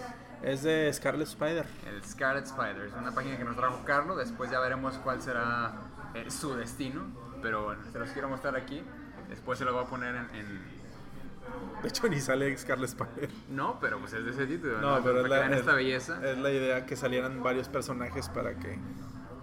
Entonces, eh, pues muchísimas gracias, Carlos. Este, qué detallazo, y, o sea, es, es una genial pieza de arte. Y después veremos cuál será su destino. Pero pues, te agradecemos, eh, te, agradezco- te agradezco mucho la presencia aquí en, en la invitación a este cafecito. Cuando quieras, lo volvemos a armar. Claro. Este, y pues nada, nada más agradecerte de nuevo. Y, y no sé si algo, a lo último, cosa- eh, algo que le quieras decir a los, a los que están viendo este, este video. Pues si quieren hacer esto, si quieren hacer esto de los monitos, este, pues tienes que ser bien testarudo, más que nada. Es ser testarudo y tienes que entender y nunca te dejes. Y quien diga, y lo he visto mucho, es más, acabo de, va a ser, me voy a alargar un poquito otra vez. Venga. Este, me- un señor de Alemania me quiere comprar unas páginas de Super Sons a lápiz. Entonces, le mando ahí varias hojas que tengo. Y este. Y me dice cuánto por todas. Entonces le doy un precio bajo porque son este. Son. Com- Como, son muchas, dije, no, pues le bajamos El el, Pongo lo más bajo de mi precio lápiz que le doy. Que para yo, si yo vendo una página, la más baja la vendo en 200 dólares. Ujú. Va, de, re- va a depender del personaje. Lo que está pasando puede ir hasta mil dólares, dos mil dólares, dependiendo lo que. Sí. Pero si está ahí, nada más están haciéndose tarugos o algo así. Y es más, sale un personaje y ya son 300 dólares, bla, bla, bla. Y le doy el precio. Y me dice, después de que le digo, oye, pues dime tú cuánto quieres pagarme. Y luego me contesta, no, es que yo no sé de esto. Ah, bueno, pues yo sé de esto y le doy la explicación. Yo, lo mismo que acabo de decir ahorita. Y me contesta y me dice, eso es un precio muy elevado para páginas nada más en lápiz. Se quería, se quería aprovechar. Esa es una de tantas cosas que te pasa, que te dicen. Yo nomás, ah, no las quieres, no. yo no las pues quería no. vender. Yo no vendo arte porque me desespera ese El proceso. el, el back and forward with- con Ujú. los este con los clientes. Este, yo digo el precio y ya, se- ya nomás lo único que tienen que decirme sí o no. Sí, sí, sí, sí, ¿no? Y ya. Pero hay veces, en todas las ventas es que estás, este, te mandan y luego le mandas y le mandas Sí, y le mandas y dices horas y horas. Es muy desgastante. Este, y yo no me dedico a eso. ¿no? Si yo tuviera un representante para eso, pues sería bronca de él, ¿no? Sí. Y esa es una de las cosas, es, el, el consejo que quiero dar es que no se dejen ni de ese tipo de, ni de ese tipo de tonterías. Este, no se dejen de, si alguien les dice, ay, hazme un monito ahí nada más, o mi, es que, ay, si nada más le haces así, o sea, el hecho de yo vender la página en donde no pasa nada, 200 dólares, prácticamente la estoy regalando. Porque mi carrera es de 25 años. O sea, yo les estoy vendiendo 25 años, no les Ujú. estoy vendiendo esa página. Mm, claro. Entonces, si ellos no lo entienden, pues no son coleccionistas de arte. Y sí. son, es alguien, este obviamente, que me quería comprar todas las páginas, era obviamente un art dealer. Y quería sacar el precio más barato Después para agarrarlas y venderlas más allá. Ujú. Hay veces que inclusive andas apurado de dinero. Es mejor aguantarse porque luego después tu arte se va para abajo. O sea, ay, no, pues este los vende a 50 dólares cada. o a 20 dólares o a 50 pesos, o Mm. depende, depende del, del, del momento en el que tu carrera que estés, ¿no? Ujú, claro. Pero bueno, Carlos, muchísimas gracias por toda, toda tu, tu sapiencia, tu experiencia que nos has dado. Este, neta, estoy muy, muy agradecido que me hayas aceptado la invitación. Eh, y espero que todos los que estén viendo esto, los que estén escuchando, valoren bastante esta es experiencia que pues, no todo el mundo puede obtener así de primera mano. Y pues nada, Carlos, muchísimas gracias por, por estar aquí. De nada. Este, Muchas gracias por invitarme. no, hombre, es un placer. Entonces, ya saben, chavos, eh, nunca se rindan, sean testarudos, nunca se vayan por vencidos, no se dejen. Y pues nos vemos en el siguiente episodio. Esto fue Café y Bocetos con Carlos Barberi. Cierre de temporada, último capítulo. Mejor cierre no pudimos haber tenido. Gracias a las tapas de arriba por, la, por el espacio. Y pues nos vemos en el siguiente. Hasta luego. Y pues bueno, eso fue el final eh, de temporada, el último capítulo, el último episodio de esta primera temporada de Café y Bocetos, con nada más y con nada menos que Carlo Barberi. Em, ¿Cómo ven, Warriors? ¿Les pareció, ¿Les pareció una buena temporada? ¿Cómo sintieron todas las, pues, las entrevistas? Me encantaría saber su retroalimentación, me encantaría saber sobre todo qué es lo que piensan de episodios pasados o inclusive de este, de este gran episodio. La verdad es que no puedo, no puedo negar que toda esta información que nos da este Carlo es de primerísima mano. O sea, no hay, no hay mejor persona, me imagino, eh, que nos pueda decir cómo está, cómo está el, el- dedicarse a, a dibujar cómics o a ser artista. Eh, pues qué mejor que alguien que lo ha hecho por más de 25 años. Entonces, pues de nuevo agradecer a Carlo Barberi por habernos prestado este tiempo. Y pues a todos ustedes que han estado en este, en este podcast desde que iniciamos, eh, ahora que estamos cerrando en este episodio. Espero que no sea la primera ni la última temporada que hagamos esto. Espero que continuemos con más. Ese es el plan. El plan es seguir con más de estas temporadas. eh, expandirnos, quizás viajar a otra, a otra ciudad, quizás hacer más eh, entrevistas vía Skype quizás hasta entrevistar a, las nuevas voces de, en, el área de ilustración, a, las nuevas propuestas, nuevos, nuevos jóvenes, chicos y chicas que se están adentrando en esta, en esta hora de la, de la nueva generación para ilustrar. Entonces, no me queda nada, nada más que agradecerles por, por escuchar este podcast y agradecerles por estar acompañándonos aquí y pues despedirme no sin antes darles de nuevo el agradecimiento y no es una despedida más bien, no es una despedida, no es un adiós, sino es un hasta luego. Es un nos vemos al rato, es un no dejen de dibujar y es un nunca se rindan, nunca se por vencidos. Se los dice su amigo Esaú Figueroa. Nos vemos y no se rindan. Sobres.